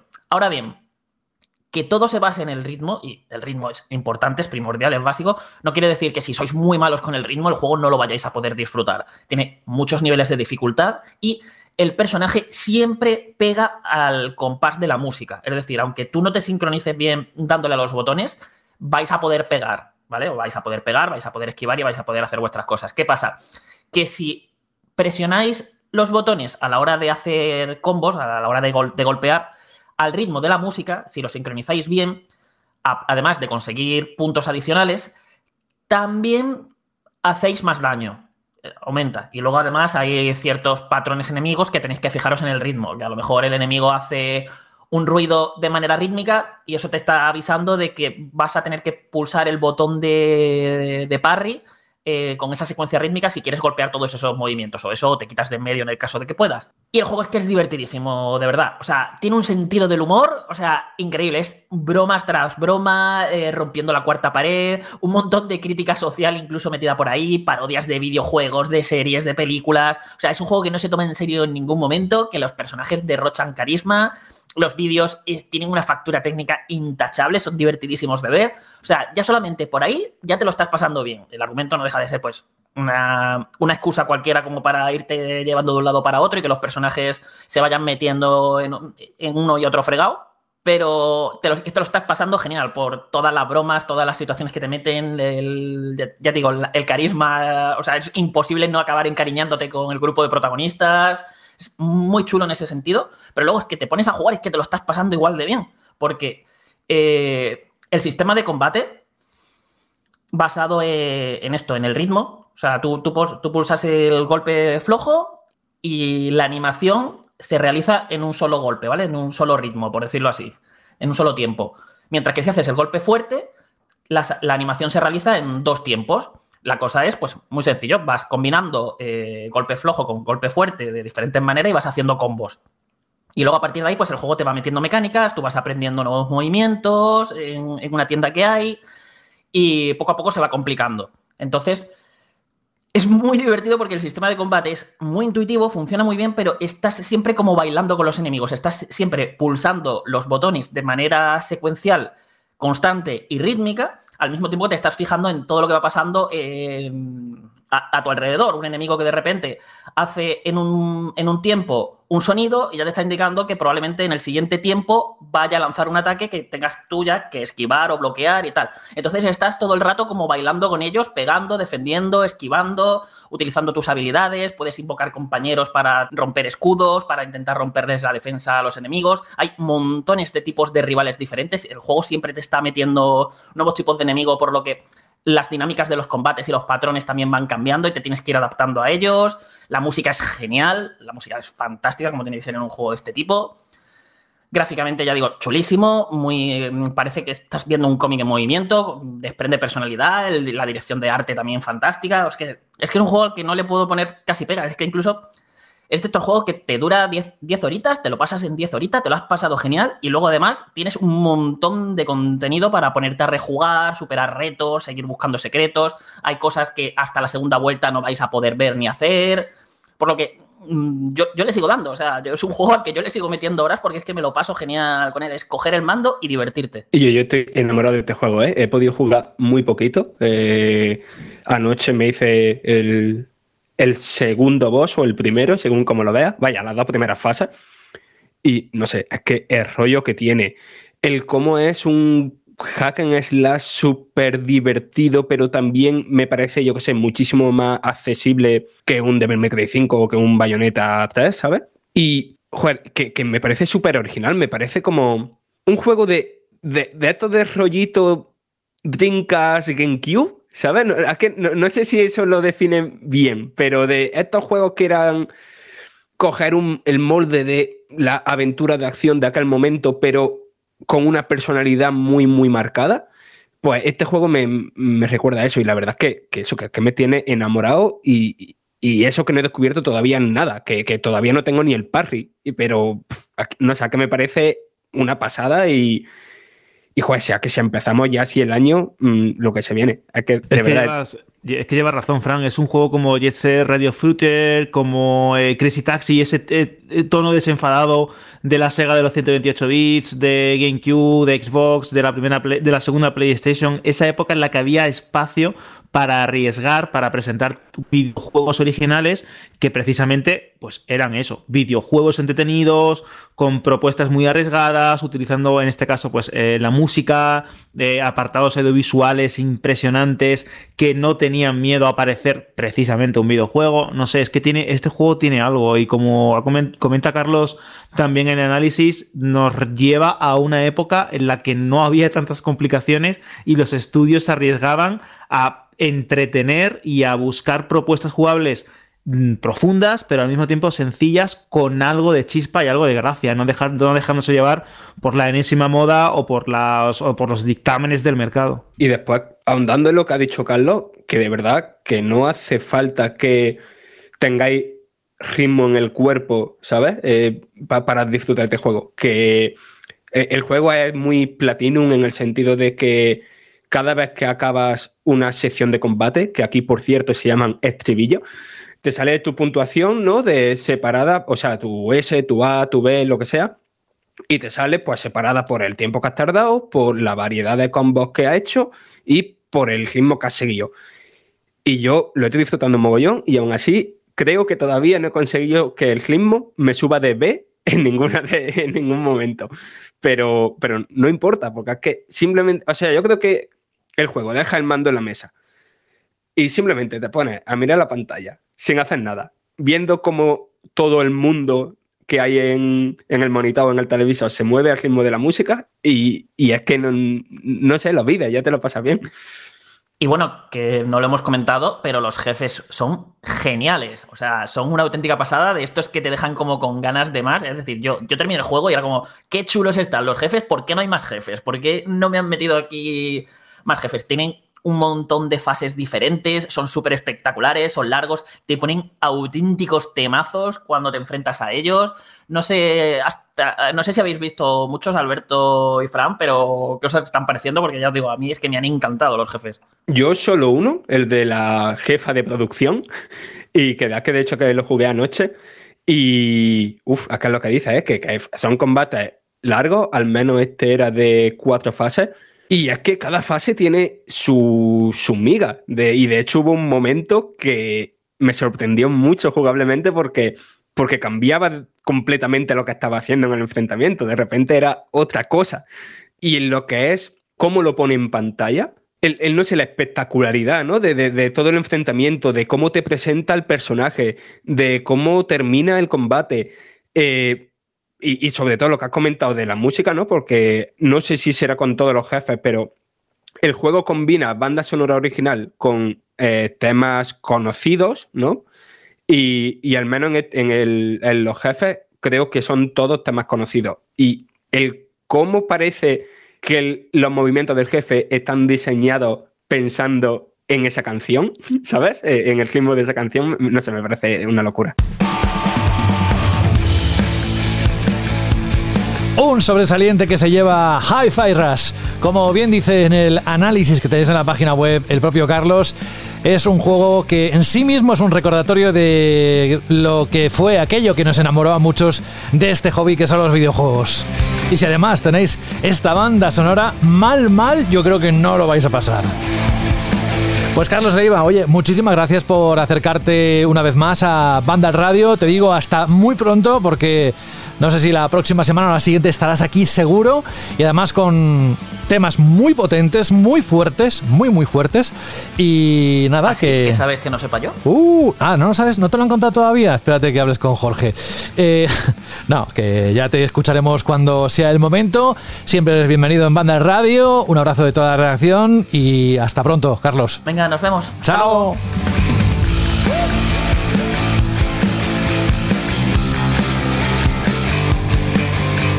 A ver si recuerdas, Fran, lo que me dijiste cuando te pregunté antes que qué tal las VR2. A ver. ¿Qué me ¿Qué va, dijiste? yo- ¿Algo mm, mágico? Sí, pero lo digo antes, fuera de micro. ¿Cómo era? Que, que- que- que no me acuerdo, que no me acuerdo, ¿eh? De verdad. Ay, ¿cómo era? Un coche descarrilado. No, no, sé cómo era. No sé. Eh, ah, no, vale, vale, vale. ¿qué era, qué era? Eh, La, la hostia en patinete. La hostia en patinete esto. Un coche descarrilado, iba yo bien. Vaya loco. Estoy un poco loco hoy. Va, vamos con el tema. El tema de este 2023. Llevamos tiempo esperando desde 2016 un sucesor digno de lo que es la realidad virtual para los poseedores del ecosistema PlayStation y Quedan tan solo unos días para que podamos tener todo ese derroche tecnológico que sobre el papel parece que van a traer las nuevas VR2. Unos mandos que no solo los Sense, que incorporan la tecnología del DualSense, sino que además nada tiene que ver con la precisión de los Move. Una resolución por ojo que está muy por encima de la media de los cascos de realidad virtual que tenemos hasta ahora, incluso de los más nuevos. Seguimiento ocular y podría estar un largo rato hablando de las bondades, insisto, a priori, de las especificaciones de las PlayStation VR 2. Pero ¿qué pasa? Que nuestro amigo Fran ha ido a las oficinas de Sony hace unas horas y ha probado con su propio cuerpo, con su propio pelo de colores, con sus propios ojos. Ha tocado también, porque además los mandos tienen detección táctil, tienen de todo. Queremos saber tus primeras impresiones, qué sensaciones te ha dejado PlayStation VR, lo que puedas contar, no sé si tiene embargo, pero también aparte, Fran, ¿qué tal el Horizon Call of the Mountain? Porque si algo dependerá del éxito de este nuevo periférico será del catálogo y de lo que nos puede atraer, porque desde luego el precio es una barrera de entrada eh, bastante alta para la gran mayoría de los que tenemos una PlayStation 5. Así que venga, ya, ya dejo de hablar y te abro el micro para que nos puedas contar qué has visto, qué has sentido y no sabes la trascendencia de las palabras que, que van a tener ahora eh, en cuanto nos cuentes todo lo que has visto. Vamos, todo tuyo. Vale, eh, voy a intentar no dar la chapa demasiado, ¿no? Para que me vayáis preguntando, ¿no? De, dudas así como, como suelta, como de cositas más concretas, ¿vale? Pero voy a separarlo en dos partes, ¿vale? Voy a hablar primero del dispositivo en sí, ¿vale? Y ahora después comento eh, lo, que, lo poquito que he podido jugar de, de Horizon Call of the Mountain. A ver, el dispositivo, dejo ya clarísimo. Si vuestra experiencia de, con realidad virtual es PlayStation VR y ya está, no había probado otra cosa de realidad virtual desde entonces, esto va a volar la cabeza. Mm, pero total, vaya. Después, evidentemente, si nunca habéis probado la realidad virtual, pues es más todavía, vais a flipar mucho, muchísimo. Y si sois como yo, ¿no? Que yo vengo de MetaQuest 2, es decir, he probado mm, y he tenido HTC Vive y he probado la realidad virtual de, de PC, vaya. Y aunque no haya probado, pues yo que sé, la, la HTC Vive 2, ni la Valve Index, ni las cosas así más tope, tope, tope de gama, ¿vale? Pero mm, me estoy habituado a la realidad virtual. Aún así, hay muchas cosas de PlayStation VR 2 que parecen magia. Y esa magia no es por la parte de hardware, de la parte técnica, ni tampoco por la parte de software, es por cómo se mezclan las dos cosas, ¿no? Que es lo que hace único a esto, ¿no? Porque al final, si hacen la consola, hacen los menús, hacen el, dispositivo de realidad virtual, pueden integrarlo todo de una manera que al final es más sorprendente que, que en PC. Pero el casco en sí, lo primero, o sea, ya sabéis seguramente, eh, aquí ya no hay ni cámara, ni PlayStation Move, ni por supuesto aquel cacharro, aquel cubo que había que poner en la PlayStation 4 para conectar la PSVR y que, y que era un jaleo, ¿no? Montar eso cada vez que iba a jugarla, no sé qué lo quisiera dejar siempre puesto. Y que daba problemas con el 4K y con el HDR, ¿te acuerdas? Ah, pues de eso no me acordaba. pues, pues más, motivo todavía. pues nada, aquí es directamente un cable USB que va directamente del casco que a, la consola, ¿no? Eh, al, frontal de la consola o donde lo quieras poner. Y hay un cable que yo estaba en una salita bastante grande, vaya, y que cualquiera que tenga un saloncito grande, una habitación grande, eh, no va a tener problema con ese cable que trae. Después el casco en sí, por una parte me ha parecido como que tiene más empaque, que es más robusto, pero tampoco me ha parecido más pesado que un, que, que, las MetaQuest 2 ni nada de eso. Me ha parecido muy comodito, se ajusta en la cabeza prácticamente igual que las primeras PlayStation VR. Tiene después un botoncito en el frontal para acercarte el visor en sí a la cara. Eh, una vez ya te ha ajustado la, diadema, ¿no? Con, con la rosquita que tiene detrás.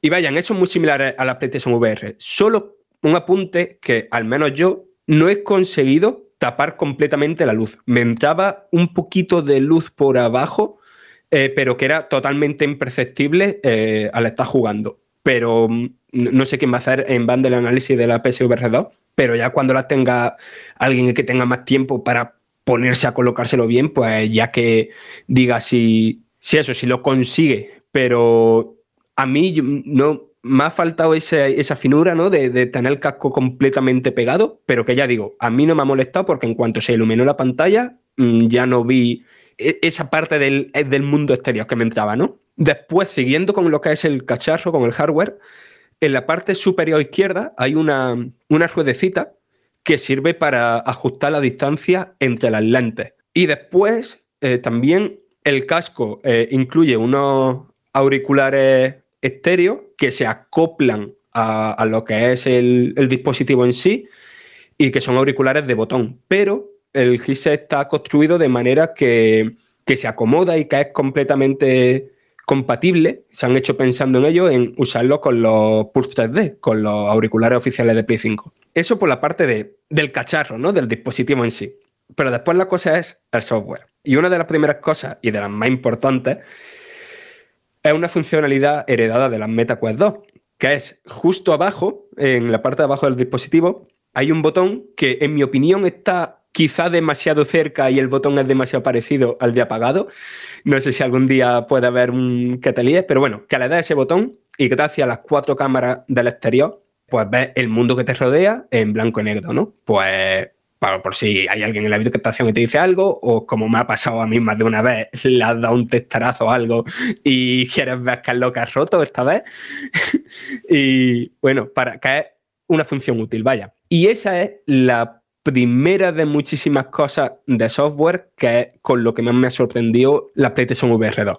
Cuando tú conectas el dispositivo por primera vez, te sale un asistente de configuración súper intuitivo y que te guía por cada uno de los pasos. Uno de ellos es, esto la PlayStation VR no lo tenía, y la MetaQuest 2 lo tenía, pero no, se pare, no es nada tan impresionante como esto. El casco te pregunta, ¿tú vas a jugar sentado o vas a jugar eh, de pie con libertad de movimiento? Se dice lo de de pie con libertad de movimiento, pues te dice de escanear eh, tu habitación. Esto en las MetaQuest pues se hace eh, con, apuntando con el mando y dibujando tú mismo el marco ¿no? por el que te quieres mover te dice, mira al suelo, mira alrededor de por, por donde estás, ¿no? De tu habitación, mira el techo. Y mientras lo está haciendo, se van formando una estructura geométrica que automáticamente va escaneando eh, tu entorno. Va detectando si hay una lámpara, si hay un mueble. Es una locura. O sea, yo, eso a mí me dejó con la boca abierta. Y una vez ya te hace como el, el molde, ¿no? De por donde tú mm, te puedes mover, pues después puedes ajustarlo tú ya con los mandos, ¿no? De apuntando, ir ampliando zonas o recortando zonas para dejarlo ya niquelado. No pudiste probarlo eh, sentado, ¿no? Quiero decir que esto es de pie. El sistema este guardián que llaman, esto que nos cuentas, que limita los, los, los, bordes con unas líneas azules, ¿no? Parece ser. Esto eh, es eh, solo lo has probado de pie, pero no sabes qué ocurre cuando, cuando dices, no, voy a jugar sentado, porque muchos de nosotros, yo me incluyo, estaré jugando sentado todo el tiempo. pues no, no lo he probado sentado, la verdad, pero entiendo que no hay, que, que, que todo este proceso, pues, mm, no está. ¿No? A lo mejor si te pones lo de a que no tiene sentido que haya una red si va a estar sentado. Y por cierto, puedes guardar perfil adicional, ¿no? Porque, por ejemplo, dice, voy a jugar a un juego que me requiere que me mueva mucho y para este juego concreto, pues esta mesita que tengo justo delante la saco al pasillo. Pues puedes crear un, área segura, ¿no? Y dejarla mm, guardada en el sistema. Y si esa parte me dejó loco, más loco me dejó, o sea, lo que más, eh, el eye tracking el tracking o el rastreo ocular, eh, básicamente el casco de realidad virtual sabe a dónde estás mirando, no moviendo la cabeza, sino moviendo los ojos. Y esto eh, yo simplemente lo he usado primero para cuando te lo pones el casco. Te indica si lo, si lo tienes muy arriba, muy abajo, ¿no? Para te salen unos circulitos para que esté justo enfrente de, de tu ojo. Pero después también eh, lo, puedes, calibras, ¿no? Para cada persona mirando a distintos puntos que sale en la pantalla. Y la precisión es increíble. La precisión es tanta que en los juegos no se usan los mandos como, como eso, como si fuera un, un Wiimote, que es lo habitual. Para moverte por los menús, lo que haces es directamente mirar a la opción. Para darle a continuar un juego, para cargar partida, para cambiar cualquier ajuste, lo que hace es mirar a ese ajuste y darle a la X. No sé, que parece una tontería, pero que a mí me ha dejado loquísimo. Y ya se sabe de algunos juegos que van a usar esto, el Switchback VR, que es eh, de los creadores de Until Dawn. Evidentemente, con un juego de terror sepa dónde está mirando o dónde no, pues tiene muchas posibilidades. Y después otro juego que es Before Your Eyes, que es un juego que ya salió en otro sistema, pero que tiene mucho sentido en realidad virtual, que es un juego narrativo en el que cada vez que parpadeas cambias momento de la historia. Entonces, pues tiene mucho potencial esto en VR y si el juego sabe que estás parpadeando. Más cositas. La pantalla. A ver, evidentemente es la cosa más nítida que he visto en realidad virtual. Evidentemente. Eh, tú tienes una, resolución de 2000 por 2040 en cada ojo. Eh, es una pantalla OLED, eh, una frecuencia de actualización de hasta 120 Hz. Es increíble, pero tampoco esperéis que se vea igual de bien que un televisor. Esa sensación de se ve un poquito borroso, ¿no? Eh, eso sigue estando. Eh, no, es como si de repente tuvieras una LG CX en, tu cara, ¿no? ¿no? es tan, tan, tan, tan nítido, pero es un salto de, gigante eh, respecto a, por ejemplo, las MetaQuest 2 y ya ni digamos con las PlayStation VR 1. ¿Pero llevabas las gafas puestas o te las quitaste para jugar? No, no, la llevaba puesta. Ah, menos mal, vale, vale, A ver si lo veía borroso por eso. que, por cierto, que menos mal que me has comentado eso. Eh, sin problema con la gafas, ¿eh? Yo tengo una gafota bastante grande y, sin problema. No, no, no me molesto en ningún momento el casco con eso. Pero después, más allá de todo eso, es increíble. Pero creo que una parte muy importante de VR2 es el cómo adaptas cosas del DualSense a la realidad virtual, ¿no? Una realidad virtual mucho más inmersiva. ¿Por qué? Pues porque tiene eh, en los PSVR Sense, que son los mandos, que tienen, excepto el panel táctil, todos los botones del DualSense eh, separados en cada uno de los mandos. Son mandos comodísimos, por cierto, con un sensor de movimiento muy preciso y tal, que evidentemente pues tienen eh, la respuesta táctica, no, eh, los gatillos adaptativos en los L2 y R2 y la respuesta táctica en cada uno de los mandos. Si la respuesta táctica se usa pues, para las cosas que ya no esperamos, ¿no? En plan de tensar la cuerda del arco en el Horizon o que percibas cuando un vigía te da un coletazo en un combate o al agarrarte por la montaña, pero el coger esta parte del principio en la que va en la canoa, coger el mando y meter la mano en el agua y que se simule de manera más o menos precisa el cómo transcurre el agua del río entre tus dedos, eso a mí me ha dejado loco. eso a mí fue en plan de, pues no, no, no puede ser. Eh, mm, o sea, de verdad, bastante, bastante impactado. Y después, la otra parte de que cuando se anunciaron fue un poco polémico, lo de que el casco tenga respuesta táctica. Algo prácticamente, no digo inapreciable, pero que tienes que ser consciente de estar pensando en plan de, vale, quiero ver que tengo que estar pendiente de todo lo que hace el casco porque después tengo que hablar de ello en un podcast y en un artículo para Vandal, ¿vale? Pero está tan bien metido, es tan lo suficientemente tenue, ¿no? Como para que te sumerja más todavía, pero que no, no lo notes de manera brusca, ¿no? Eh, que, que, te pase un cuello largo por encima, cuello largo de, de, de los de Loration, ¿no? De los de En Busca del Valle Encantado.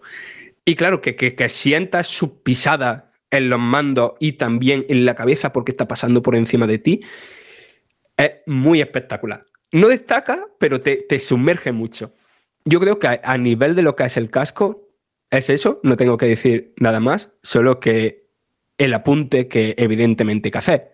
Técnicamente es increíble, a nivel de software del propio dispositivo es una locura, tiene muchas posibilidades para que se hagan juegos que nos sorprendan mecánica y conceptualmente, con todo lo del light tracking, con lo de las respuestas tácticas en los mandos y en la cabeza. Pero al final esto, la duda está en lo importante, que es los juegos. Y eso habrá que dar tiempo para ver si van llegando o no. Y yo creo que, ya, ya lo hablamos, eh, para mí el catálogo con el que se estrena es insuficiente. Está la promesa. La promesa de que esta vez la buena, la promesa de que Sony va a meter mucha pasta y la promesa de que hay, de que sí que se estrena con un juego que pinta muy muy bien. Pero de momento es eso, es una promesa. Yo te quería preguntar, eh, Fran, porque una de las cosas que más me gustó de, las primeras eh, VR, si bien es cierto que yo no llegué a, a comprarlas, pero sí tenía amigos que, las tenían y disfrutaban mucho de ellas, era esa sensación de que todo estaba muy bien integrado. Es decir, uno de los aspectos que más críticas se le suelen hacer ¿no? a este tipo de dispositivos es que necesitas un PC muy potente o que necesitas eh, una serie de requisitos previos para poder ejecutarlo bien. Aquí has comentado que tienes ese sistema guardián para poder eh, jugar ¿no? o disfrutarlas en cualquier tipo de salón o cualquier tipo de, dormitorio. Y luego has comentado también que tiene una serie de características que aumentan la, aumentan inmersión. Pero yo te pregunto por una cosa muy concreta, que es uno de los aspectos que a mí más me chirriaron de la primera, de la primera versión. Y es la calidad de los materiales y el diseño en sí. Es decir, te da la impresión que a nivel de material ha mejorado, que tiene presencia, que es cómoda a largo plazo, al medio plazo, lo que tampoco has podido probarla mucho cuando te la pones o cuando la tocas o cuando la tienes en tus manos o en tu cabeza, nunca mejor dicho. Es un producto que ha evolucionado a ser algo más premium que las primeras eh, gafas. Sí, a ver, yo creo que tiene más empaque, pero tampoco creo que se pueda esperar unos materiales más allá de, del plástico, ¿no? Quiero decir, esto es un plástico de calidad, ¿no? Pero es que tampoco pueden usar, yo qué sé, materiales premium, ¿no? Como los que te esperas de, yo qué sé, un teléfono de gama alta, porque al final lo interesante de esto es que pese lo menos posible. Y es un casco muy cómodo y que sí, que tiene cierto acabado premium y se nota que, porque es un dispositivo de una gama más alta, por ejemplo los de, los de Meta, o sea, que los de Meta baratos, no el Meta Quest Pro, que es una locura. Lo importante es eso, que es cómodo y, y que, y es ligero. Fran, yo quiero preguntarte sobre el efecto de mareo. Sabemos que las primeras, bueno, en general, los cascos de realidad virtual hay personas más o menos sensibles a lo que es, y también depende mucho del juego, a marearse. ¿Se ha hablado algo sobre las VR2 en este aspecto? Sé que hubo una patente por parte de Sony hace ya un tiempo eh, que pretendía, quería reducir la sensación de mareo eh, y no sé si has tenido alguna alguna sensación tú o algún compañero de la prensa, algo relacionado con esto. A ver, yo no me he mareado, pero también es que no suelo marearme en la realidad virtual.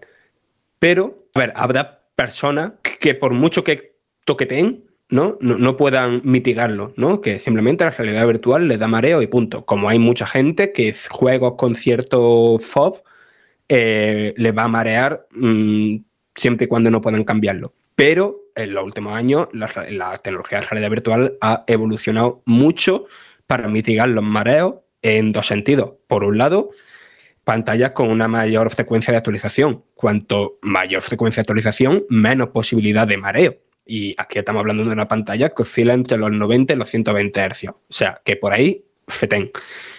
Pero después, más importante todavía que eso, es ese poder ajustar la experiencia a, cada jugador.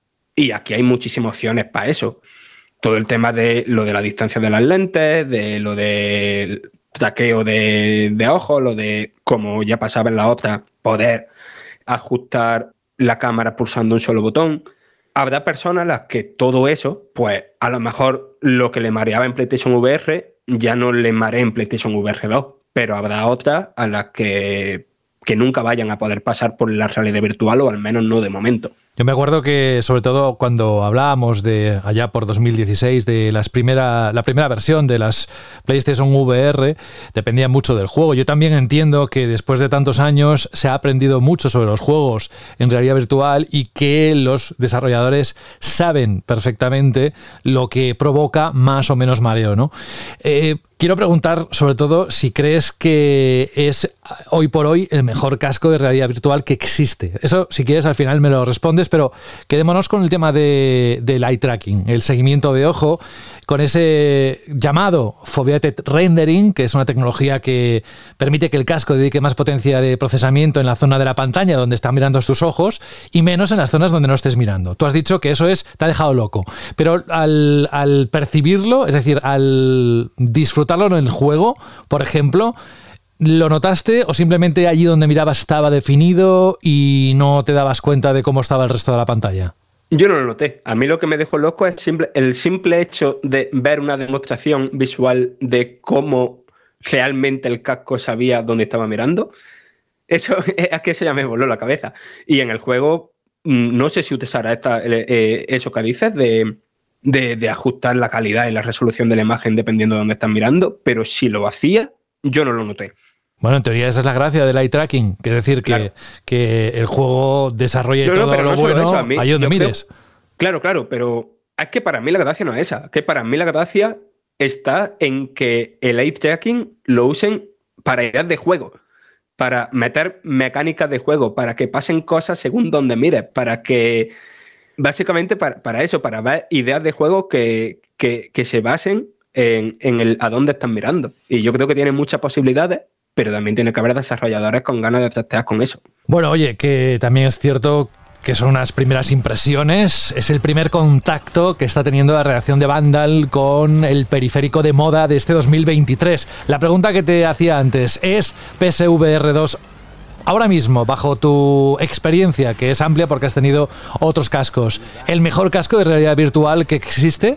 De lo que hayas probado, ¿eh? Quiero decir. A ver, de lo que he probado, sí. Pero porque yo lo más moderno que he probado es la MetaQuest 2. Vale, pero es una referencia. Eh, claro, pero están ahí las Valve Index, están, aunque son para otro uso, pero están las MetaQuest Pro. Quiero decir, hay cascos que a lo mejor, que al menos en potencia bruta y en capacidades brutas, pues son mejores. Pero al final la experiencia integrada y, accesible y sin cabraderos de cabeza que te va a dar la PlayStation VR 2 no te la va a dar otro. Sí, lo que decía antes Alberto, el, todo, el compacto, ¿no? El ecosistema completo. Bueno, pues nada, el 22 de, de, este mismo mes estarán a la venta las PlayStation VR 2. Recordemos que el mismo fundador de Oculus, Palmer Luckey, declaró que recientemente que se quedó muy impresionado al usar este nuevo accesorio, pero lo que sí que os vamos a, a decir es que eh, leáis las notas, el, reportaje que va a hacer eh, Fran en la página web sobre PSVR2, estas primeras impresiones, y después, por supuesto, cuando la redacción tenga el casco, ya con muchas más cosas probadas, que nos lo cuente quien sea aquí en, el, en Banda Radio y también, evidentemente, un amplio artículo en, el, en, la página web. O sea que os prometemos un seguimiento de la información sobre este nuevo periférico que parece que está llamado también a generar algo de polémica por el precio, pero todo está, todo reside y creo que estamos todos de acuerdo en el catálogo. Si el catálogo empieza a incorporar esas mecánicas utilizando esos elementos distintivos como el tracking de ojos y otros, pues posiblemente, como decía Fran, esto irá a más. Pero solo el tiempo lo dirá. De momento te agradecemos, no sé si te has quedado con algo, Fran, si no te agradecemos muchísimo este primer acercamiento de algo que teníamos muchísimas ganas. Y ya cuando se anunció que el 22 de febrero se ponía a la venta, dije, pues venga, va, ya está aquí a la vuelta de la esquina, vamos a empezar bien a nivel de hardware este año. ¿Algo más que añadir? Del casco en sí, ¿no? Del Horizon no sé si querrás que hable un poco. Por supuesto.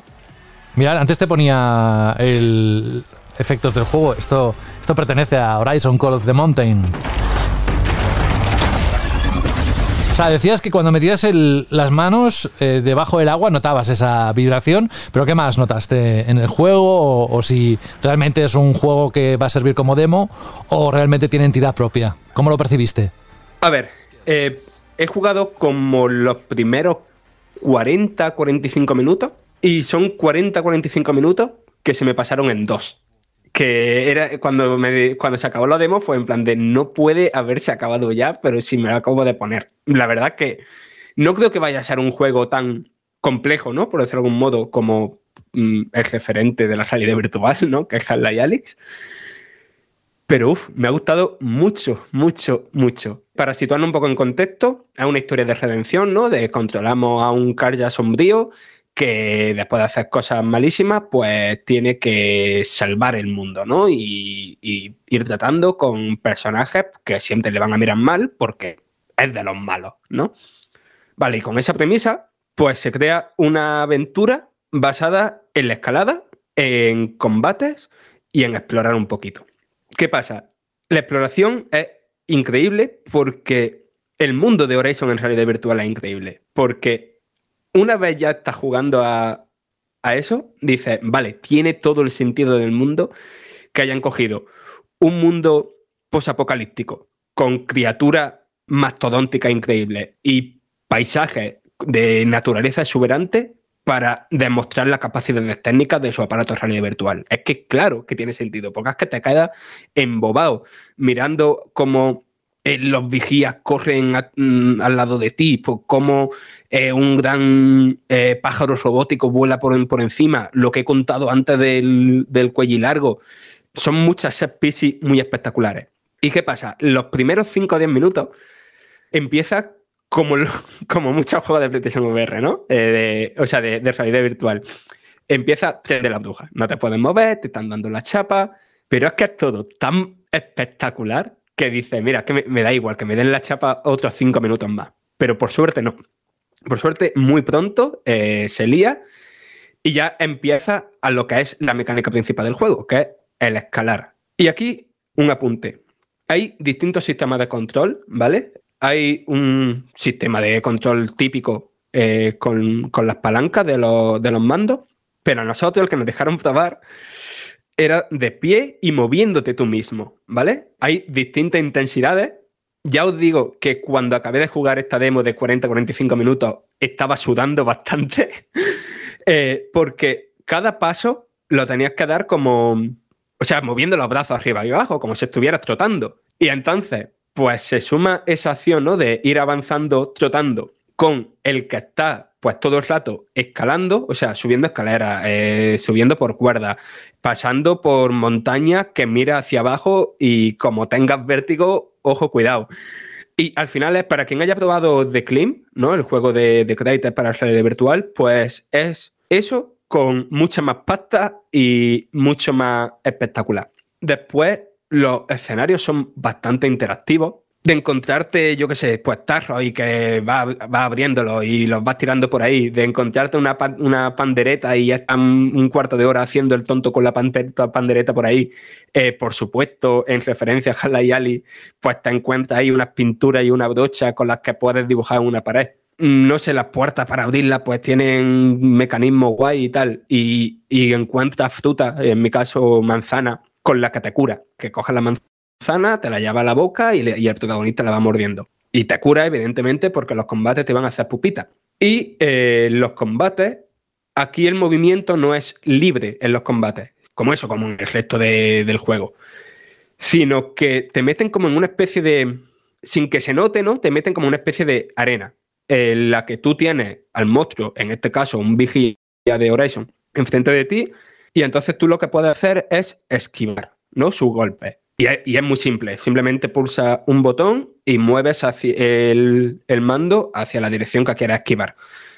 Y entonces, mientras el, el, el robot te está haciendo de todo, disparándote con láser, dándote coletazos y un mogollón de, de movidas bastante espectaculares, pues tú te las tienes que apañar para ir disparando con el arco, que tienes que apuntar a ojo, aquí no hay ningún marcador de ningún tipo, y vaya, y matarlo. Y básicamente eso no es un juego que parece que vaya a tener mecánicas muy profundas, eh, es eso, es avanzar por el mundo, escalar y enfrentamientos que por lo que parece, porque todo lo que se ha visto son enfrentamientos uno contra uno. Pero, joder, yo lo que he jugado me ha parecido que tiene muy buen ritmo, que es muy espectacular y que, a ver, no creo que tenga la fuerza suficiente para aguantar un catálogo entero, o sea, un dispositivo entero. Pero bueno, ya sé si, si el primer juego pensado para la realidad virtual de Sony, o sea, para su nueva realidad virtual de Sony, tiene esta calidad, mm, si los siguientes son así, o pues yo qué sé, a lo mejor el, el dispositivo sí va bien encaminado.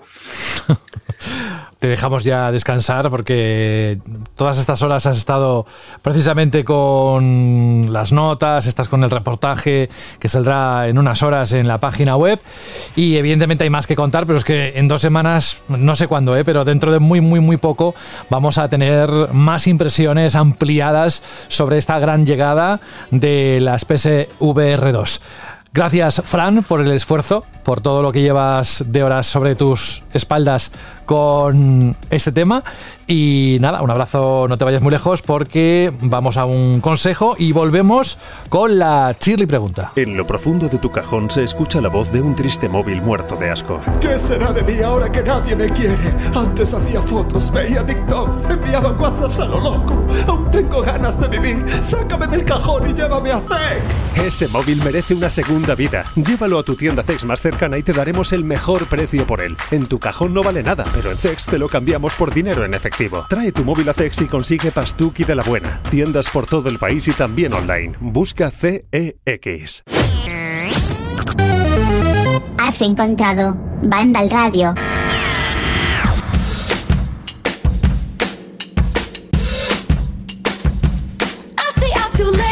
Querido Alberto, menudo éxito con la pregunta sobre el precio de los juegos de esos 80 euros. ¿Cómo se nota que estamos sensibles con el bolsillo, nuestro presupuesto de cada, de cada día, de cada mes? Así que vamos a recordarlo bien. Vamos a. Estamos en la Chirly pregunta, así que vamos a ponernos en contexto. ¿Qué preguntaste la semana pasada a los oyentes? Pues os preguntábamos qué os parecían los lanzamientos y las novedades de los videojuegos a 80 euros. Si estaban justificados, si creíais que era un precio justo. Y creo, José, que ha sido una de las preguntas más eh, controvertidas que más ha, eh, o que más han agitado la comunidad, porque hemos tenido un montón de respuestas en iBox, en correos y hasta seis mensajes de audio que tenemos en el, buzón que vamos a proceder a, a escuchar ahora. Si te parece, José, vamos a comenzar por el correo de Hugo Díaz de Lezana, que nos dice lo siguiente. Eh, Hola, bandaleros. En respecto a la chili pregunta de esta semana, en mi opinión, 80 euros por un juego es demasiado dependiendo del título en cuestión. En su momento hubiera comprado juegazos como Red Dead Redemption 2 o The Last of Us por 80 euros sin ningún tipo de problema. Sin embargo, pagar 80 por un juego como Forspoken, que sinceramente ha salido muy malo, me parece extremadamente abusivo. Un saludo a todos y feliz febrero. ¿Te parece, José, si comenzamos con los audios? Venga, escuchamos a Viejo Gamer y a Alex juntos. Perfecto. Venga, pues vamos. Hola amigos de Vandal, soy viejo gamer y a mí la política de lanzar juegos a 80 euros me parece errónea. ¿Por qué? Porque eh, tres meses después vas a ver ese juego a 50 euros, eh, seis meses después lo vas a ver a 30 euros y un año después va a valer 20. Entonces, si devalúas así el producto, haces que el consumidor vea estúpido gastarse 80 euros el día de salida y las ventas pues se resienten muchísimo. Me parece más inteligente lo que hace Nintendo, que es que le da un valor a sus productos. Tú sabes que ese juego va a valer prácticamente lo mismo eh, a los seis meses, al año, a los dos años. Tiene rebajas muy puntuales y reducidas pero el Nintendo da valor a su producto y eso que hace, que te lo compres cuando sale porque dices quiero este juego y sé que ese va a ser su precio prácticamente durante toda su vida comercial. Así que bueno, eso es lo que yo opino. Venga, un abrazo chicos. Hola, ¿qué tal? Aquí Alex desde A Coruña y respondiendo a vuestra pregunta sobre los 80 euros, me parece una cantidad importante a tener en cuenta para desembolsar y supongo que es muy subjetivo y depende de, del presupuesto que tú tengas para gastarte y de lo que signifiquen para ti los videojuegos como medio, vaya pero me parece una cantidad grande y es algo que en mi caso pues solo me puedo reservar a lo mejor para un videojuego anual, que en este caso pues probablemente se los merecerá el Zelda. Pero por lo demás seguramente tirar del mercado de segunda mano sea lo más interesante. Nada más, enhorabuena por el programa y un saludiño. Chao, chao. Otro saludiño para ti, amigo. Qué guay, qué bien. Eh, nos encanta eh, escuchar de primera mano con sus voces las opiniones de los oyentes y tienen razón. Evidentemente habrá gente que se identifique más, que se identifique menos. También te digo, Alberto, que el dato que dio, no sé si fue la semana pasada o hace dos, eh, Jorge, sobre el precio de no sé qué juego cuando salió, no sé si fue el Dead Space o no, no me acuerdo. tampoco es que haya habido mm, grandes cambios. De hecho, incluso parecía que había bajado el precio. Pero evidentemente, hoy en día, 80 euros, tal y cómo está la economía de cada uno, eh, es mucho dinero. Claro, los tiempos cambian, la economía va y viene, la inflación, hay como una serie de factores que hacen que estos 80 euros cuesten o que nos piquen más o que nos parezcan mucho más abusivo con respecto a lo que podía parecernos un juego de 69 o 71 euros que también había, como comentaba Jorge hace unos cuantos años, ¿no? Depende de la editora. Eh, hace 5 o 10 años, ¿no? Ha cambiado un poco la realidad económica y también han cambiado nuestros bolsillos. Y esto que comenta también Gamer en el audio es muy interesante porque las compañías están tendiendo a, mm, eh, como diríamos, devaluar excesivamente los videojuegos. Un juego de lanzamiento cuesta ahora 80 o 71 euros o el precio que tenga de, venta al público, de precio recomendado al público, y a las tres semanas, cuatro semanas, si el juego no ha cumplido unas expectativas, pues puede tener una primera rebaja. O te puedes encontrar que esa edición especial que estabas buscando y que querías está por la mitad de precio. O que en un mes o en dos meses el juego es carne de 50%. También depende mucho de cómo se cuida o cómo se mantiene un producto y del valor que tú le quieres dar como compañía de videojuegos. Y en esto, como también comentaban nuestros clientes, Nintendo lo hace muy bien porque no suele hacer rebajas y si el precio que marca es el precio que marca ahora y dentro de cuatro años o cinco años, ¿no? Depende también mucho de la política de precio de cada empresa. Tenemos también el comentario de Al en iBox que dice: Hola, gente de Vandal, enhorabuena por el programa y gracias por amenizar tantos trayectos en transporte público y ratos de limpieza casera. Con respecto a los 80 euros por juego, estoy seguro de que estará justificado en cuestión de costes. Otra cosa es que la industria, el mercado y la economía en general sean capaces de soportarlos. Los videojuegos siempre han sido un hobby caro, pero hoy parece que los precios duelen aún más. Aunque hace una década los juegos solamente costaban 8 mm, o 10 euros menos, ahora el resto de cosas también cuestan mucho más. Mira, el comentario es bastante largo, lo tenéis en, en iBox, pero hace referencia a lo que estábamos comentando, José, esa realidad que nos eh, embriaga muchas veces, esos costes que están alrededor nuestro de mm, alquiler, de comida, de un montón de cosas que al final van sumando y hacen que ese espacio o ese dinero que teníamos reservado para el hobby, pues cueste un poquito más de gastarlo. Y hay que elegir bien, evidentemente, y, saber un poco cómo funciona cada compañía, por lo que explicabas muy bien hace un momento, que eh, hay políticas que sabes que en X tiempo, lo explicaba Viejo Gamer, que sabes que al cabo de una semana unos meses, eh, ese precio va a mm, reducirse ostensiblemente. O sea que eh, todo es cuestión también de estrategia y tener muy claro a qué vas a poder jugar, porque a veces te compras algo por impulso y, ni siquiera le quitas el plástico en unas semanas. Y cuando lo vas a jugar dices, joder, podría haberlo comprado ahora y a un precio menor. Pero bueno, eso depende de cada cada uno y de la paciencia que, que se tenga. Yo en mi caso soy bastante impaciente. Pero bueno, ¿qué hacemos? ¿Nos vamos con Iván y con Sinister Papi? A ver qué nos cuentan. Eh, exacto, de hecho Sinister Papi me encanta su nick. ¿eh? Yo tengo que decir que cuando, cuando llegó el correo dije, madre mía, yo creo que uno de los nick más graciosos, Sinister Papi. Eso es espectacular, José, no lo puedes negar, ¿eh? Pues venga, sí, no, desde luego. Vamos con ambos. Hola. Hola amigos de banda, aquí Iván, que hace mucho que nos manda un audio. Bueno, pues yo lo que opino de los lanzamientos a 80 euros es pues que si antes me compraba tres lanzamientos de 60 euros, pues ahora me compro dos de 80. Es lo que hay. Eh, prefiero jugar a juegos, por ejemplo, como Ratchet Clank o Miles Morales, aunque duren menos y valgan lo mismo, pero últimamente prefiero jugar a eso el resto del tiempo, un Fortnite un FIFA, que no juegos tan largos. Así que yo creo que eso es a lo que, a lo que va a atender un poco todo. Venga chicos, un saludo. Muy buena gente, aquí Sinister Papi 8 otra vez. Yo decir que me niego a pagar 80 euros por un juego, me da igual que sea un cuádruple A, quíntuple A, me da igual lo que sea. O sea, creo que 80 euros no vale la pena pagar por un juego. Es que entonces nos cortan lo que es el acceso al resto de, de videojuegos. O sea, yo me gasto 80 euros, ¿qué hago? ¿Juego un juego al año? ¿Dos juegos al año? Que son 160 euros. No, no siento, no, no puede ser. Para eso prefiero esperarme y cuando salgan Game Pass, pues lo juego en Game Pass. O, cuando, si este sale en PlayStation Plus, pues en PlayStation Plus. Me da igual. Pero creo que se están pasando con el precio. Aquí la gente subiendo precios y nosotros, nuestra economía mm, para atrás. Bueno, en fin, nos vemos. Hasta luego. Pues ya ves, van en la misma dirección y además que si recordamos los sueldos ya no eran lo mismo que hace 10 años. Antes eh, ser mileurista era como, bueno, estar en la tabla baja. Hoy mileurista casi es un regalo. Fíjate dónde nos hemos situado eh, en una década. Pero bueno, eh, ¿qué más comentarios hay en iBox? Pues mira, tenemos un comentario muy interesante en iBox de Víctor Manuel Payán González, un habitual del, programa, que dice: Con el tema de los juegos a 80 euros, creo que deben fijarse en lo que ha pasado con Sonic Frontiers. Lo bajaron de 60 a 40 euros y se convirtió rápidamente el más vendido en muchas listas. Al final consiguen mejorar la recaudación con un mejor precio. Eso también es muy, muy inteligente. Es decir, hay compañías que sacan un título en concreto, un videojuego en concreto, a un precio es muy marcado, ¿no? 60, 70 euros.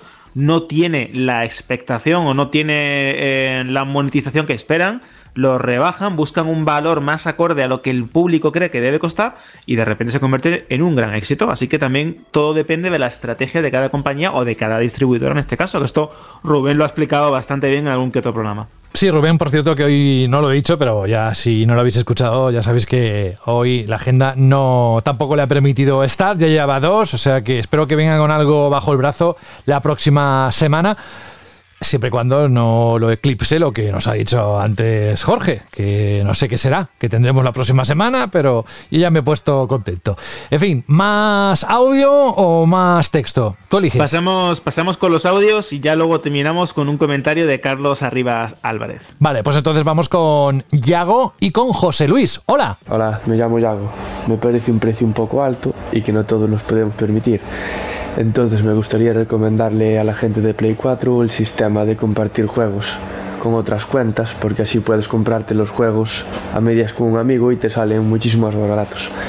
Incluso puedes compartir también el Plus todo el año y es un ahorro muy importante, todo te sale por la mitad. Muchas gracias por el programa. Quien no sepa hacerlo, hay un artículo en la web de Vandal. Buenas tardes, Vandal Radio. Aquí Maestro José Luis desde Jerez. Pues con respecto a la Chile Pregunta, esta semana lo he estado comentando con un amigo durante estos días y está haciendo mucho daño esos 80 euros de PvP. En mi caso, por ejemplo, me pasé en su día al Dead Space y me encanta la saga, pero no estoy dispuesto a pagar ese, ese precio. Si bien es cierto que existen alternativas eh, como venta digital o también pues en otros comercios que el PvP es más barato, pero por mucho que te ahorres 10, 15 euros, al ser PVP tan alto, ese ahorro no es tan grande como si hace unos años. Y aparte, como he comentado, la vida subió demasiado.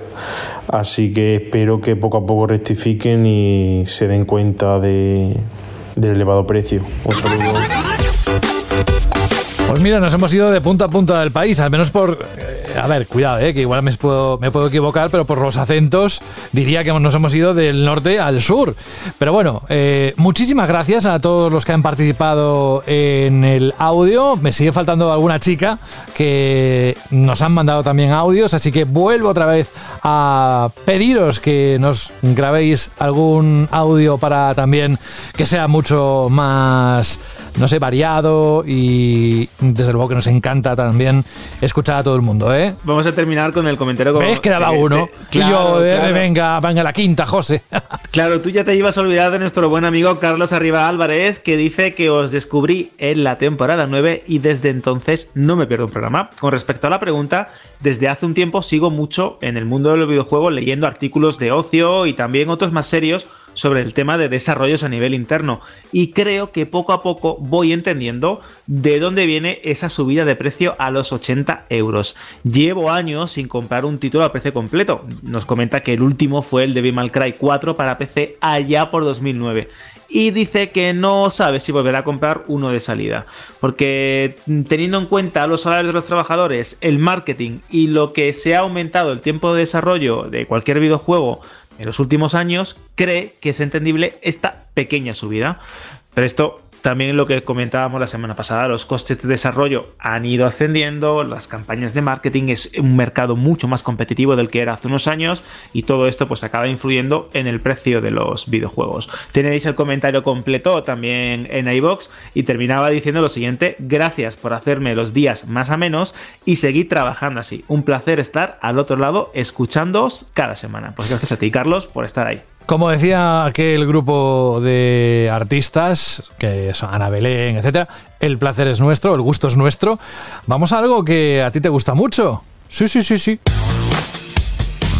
Voy a contarte una historia. Venga, dejamos ahora enseguida nos cuentas ¿eh? la Chirly pregunta cuando tiremos la sintonía de salida. Pero antes te voy a contar una historia que tiene que ver con una tienda especializada en videojuegos y ordenadores allá por el año 1992 que se instaló en una calle de Londres. Ese fue el punto de partida de Zex en 1992. Desde entonces han abierto más de 600 tiendas por todo el mundo a lo largo de estos últimos 30 años y están presentes en diferentes países, hasta 10, como Reino Unido, Irlanda, Portugal, México, Países Bajos, Australia, India, Italia y por supuesto en España. Aquí tenemos nada más y nada menos que 60 tiendas y una app donde podéis cotejar los precios que ahora mismo nos va a contar Alberto, bueno, de hecho nos vamos a centrar en una de las novedades que ha salido recientemente y que está en la lista de los más buscados de Zex, ¿verdad? Exacto, porque más allá de juegos como Call of Duty Modern Warfare, Need for Speed, eh, Unbound o el Sonic Frontiers, ¿no? que nos citaba este oyente, os vamos a destacar un juego muy reciente, el Dead Space, el remake de ese título de terror que ha desarrollado Electronic Arts, que está entre los más buscados, se ha colado entre los más buscados de FX. Por ejemplo, nos lo compran, si lo entregamos en tienda, por 44 euros. Y si decidimos quedarnos con ese dinero de intercambio, con ese dinero para gastar dentro de la propia tienda de segunda mano, nos ofrecen 51 euros. Yo creo que es una buena oferta si queremos buscar, buscar pues otra película, eh, otro juego o cualquier cosa de segunda mano en las más de 60 tiendas que tiene distribuidas por todo el país, porque empezó en Londres, empezó en Reino Unido, sí. pero poco a poco se ha ido extendiendo. Eso es. Y por algo es el mayor especialista en electrónica y entretenimiento de segunda mano en nuestro país. Y gracias a Zex por patrocinar Banda Radio, por supuesto. Mm, yo hay algo que sí que me gustaría escuchar ya y es la pregunta que vas a hacer para la próxima semana. Una pregunta que además va a pertenecer o a formar parte de un contenido tan exclusivo que solo Jorge sabe. Estoy cebando, no sé por qué, el próximo programa sin saber lo que hay. No, Pero sé qué hablas. ¿Qué dices? ¿Qué dices? ¿Qué juego sale importante la semana que viene? Pues ya está. Pues ya está. Venga, pim pam. Eh, cuéntanos, ¿cuál es la pregunta que vas a hacernos la próxima durante los próximos días, Alberto? Pues tengo una curiosidad, una curiosidad un poco malsana, porque claro, como jugadores hay veces que se nos atraganta algo, que hay algún título que sabemos que está guay, pero que no termina de convencernos, que lo intentamos, pero lo damos por imposible, ¿no? Y precisamente la pregunta chill de la semana que viene es, ¿habéis dado por imposible algún juego o se os resista algún tipo de género, ya sabéis, tenéis iVoox, donde se cuelga el programa en Vandal, o mensajes de audio que nos encantan de unos 20-30 segundos que los podéis mandar grabándonos, pues, grabándose con el móvil, con la tablet, como queráis, en radio.vandal.net. Ya sabéis, ¿habéis dado por imposible algún juego o género del mundo del, del videojuego? Quiero hacer una pregunta curiosa. José, yo te, la pregunto yo a ti así directamente. No, no, pero la, próxima semana. No, no. Ah, bueno, me responde la semana que viene. Claro, que tú lo quieres todo en un mismo, en un mismo programa. Soy muy impaciente, soy muy impaciente. Bueno, Alberto, oye, gracias por estar con nosotros en esta edición número 23, décima temporada de Banda Radio. Un abrazo y hasta la próxima semana. Hasta la semana que viene, José. Un fuerte abrazo. Chao. Adiós. Franje Matas. ¿Qué envidia me has dado cuando has contado todo lo de VR2? Ya sabes que yo soy muy geek, me encanta el, todo lo tecnológico y la verdad es que, bueno, tengo ganas de que llegue ese momento. Así que nada, voy a leer cuando lo tengas listo el artículo y mientras tanto, ánimo, que sé que tienes bastante trabajo como toda redacción en estos días.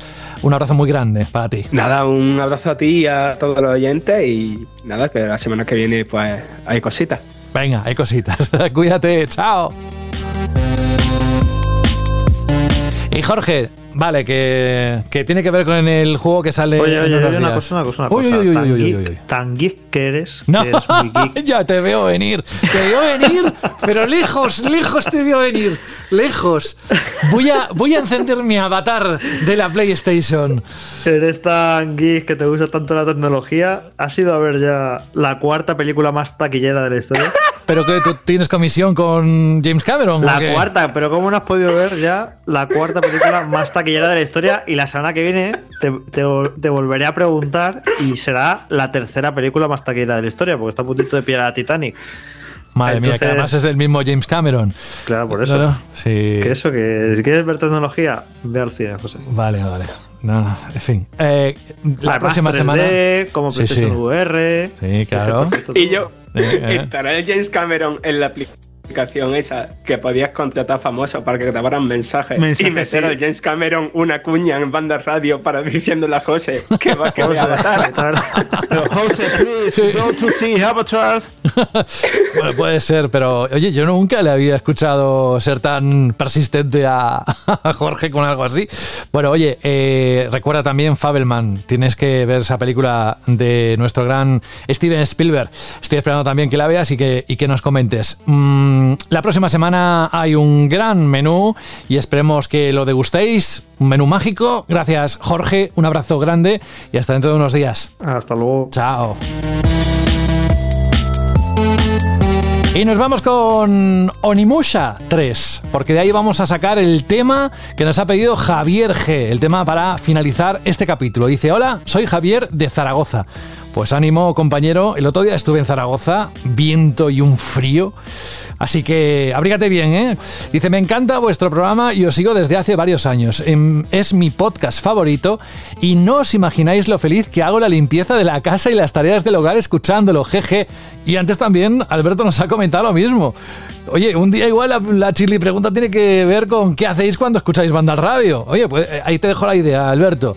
Y sigue diciendo Javier, me gustaría pedir el tema llamado Samanoshuke theme de Onimusha 3. Es que él me pone de una manera y luego la canción me parece que se llama de otra. Según lo que tengo registrado aquí es Samanosuke Theme y él lo pone de otra forma. Pero bueno, que es el mismo tema, no te preocupes. Es de Onimusha 3. Dice que es una de sus sagas favoritas y que espera que Capcom traiga remasterizada el resto de las entregas, ya que solo lo hicieron con la primera parte. Gracias y un saludo.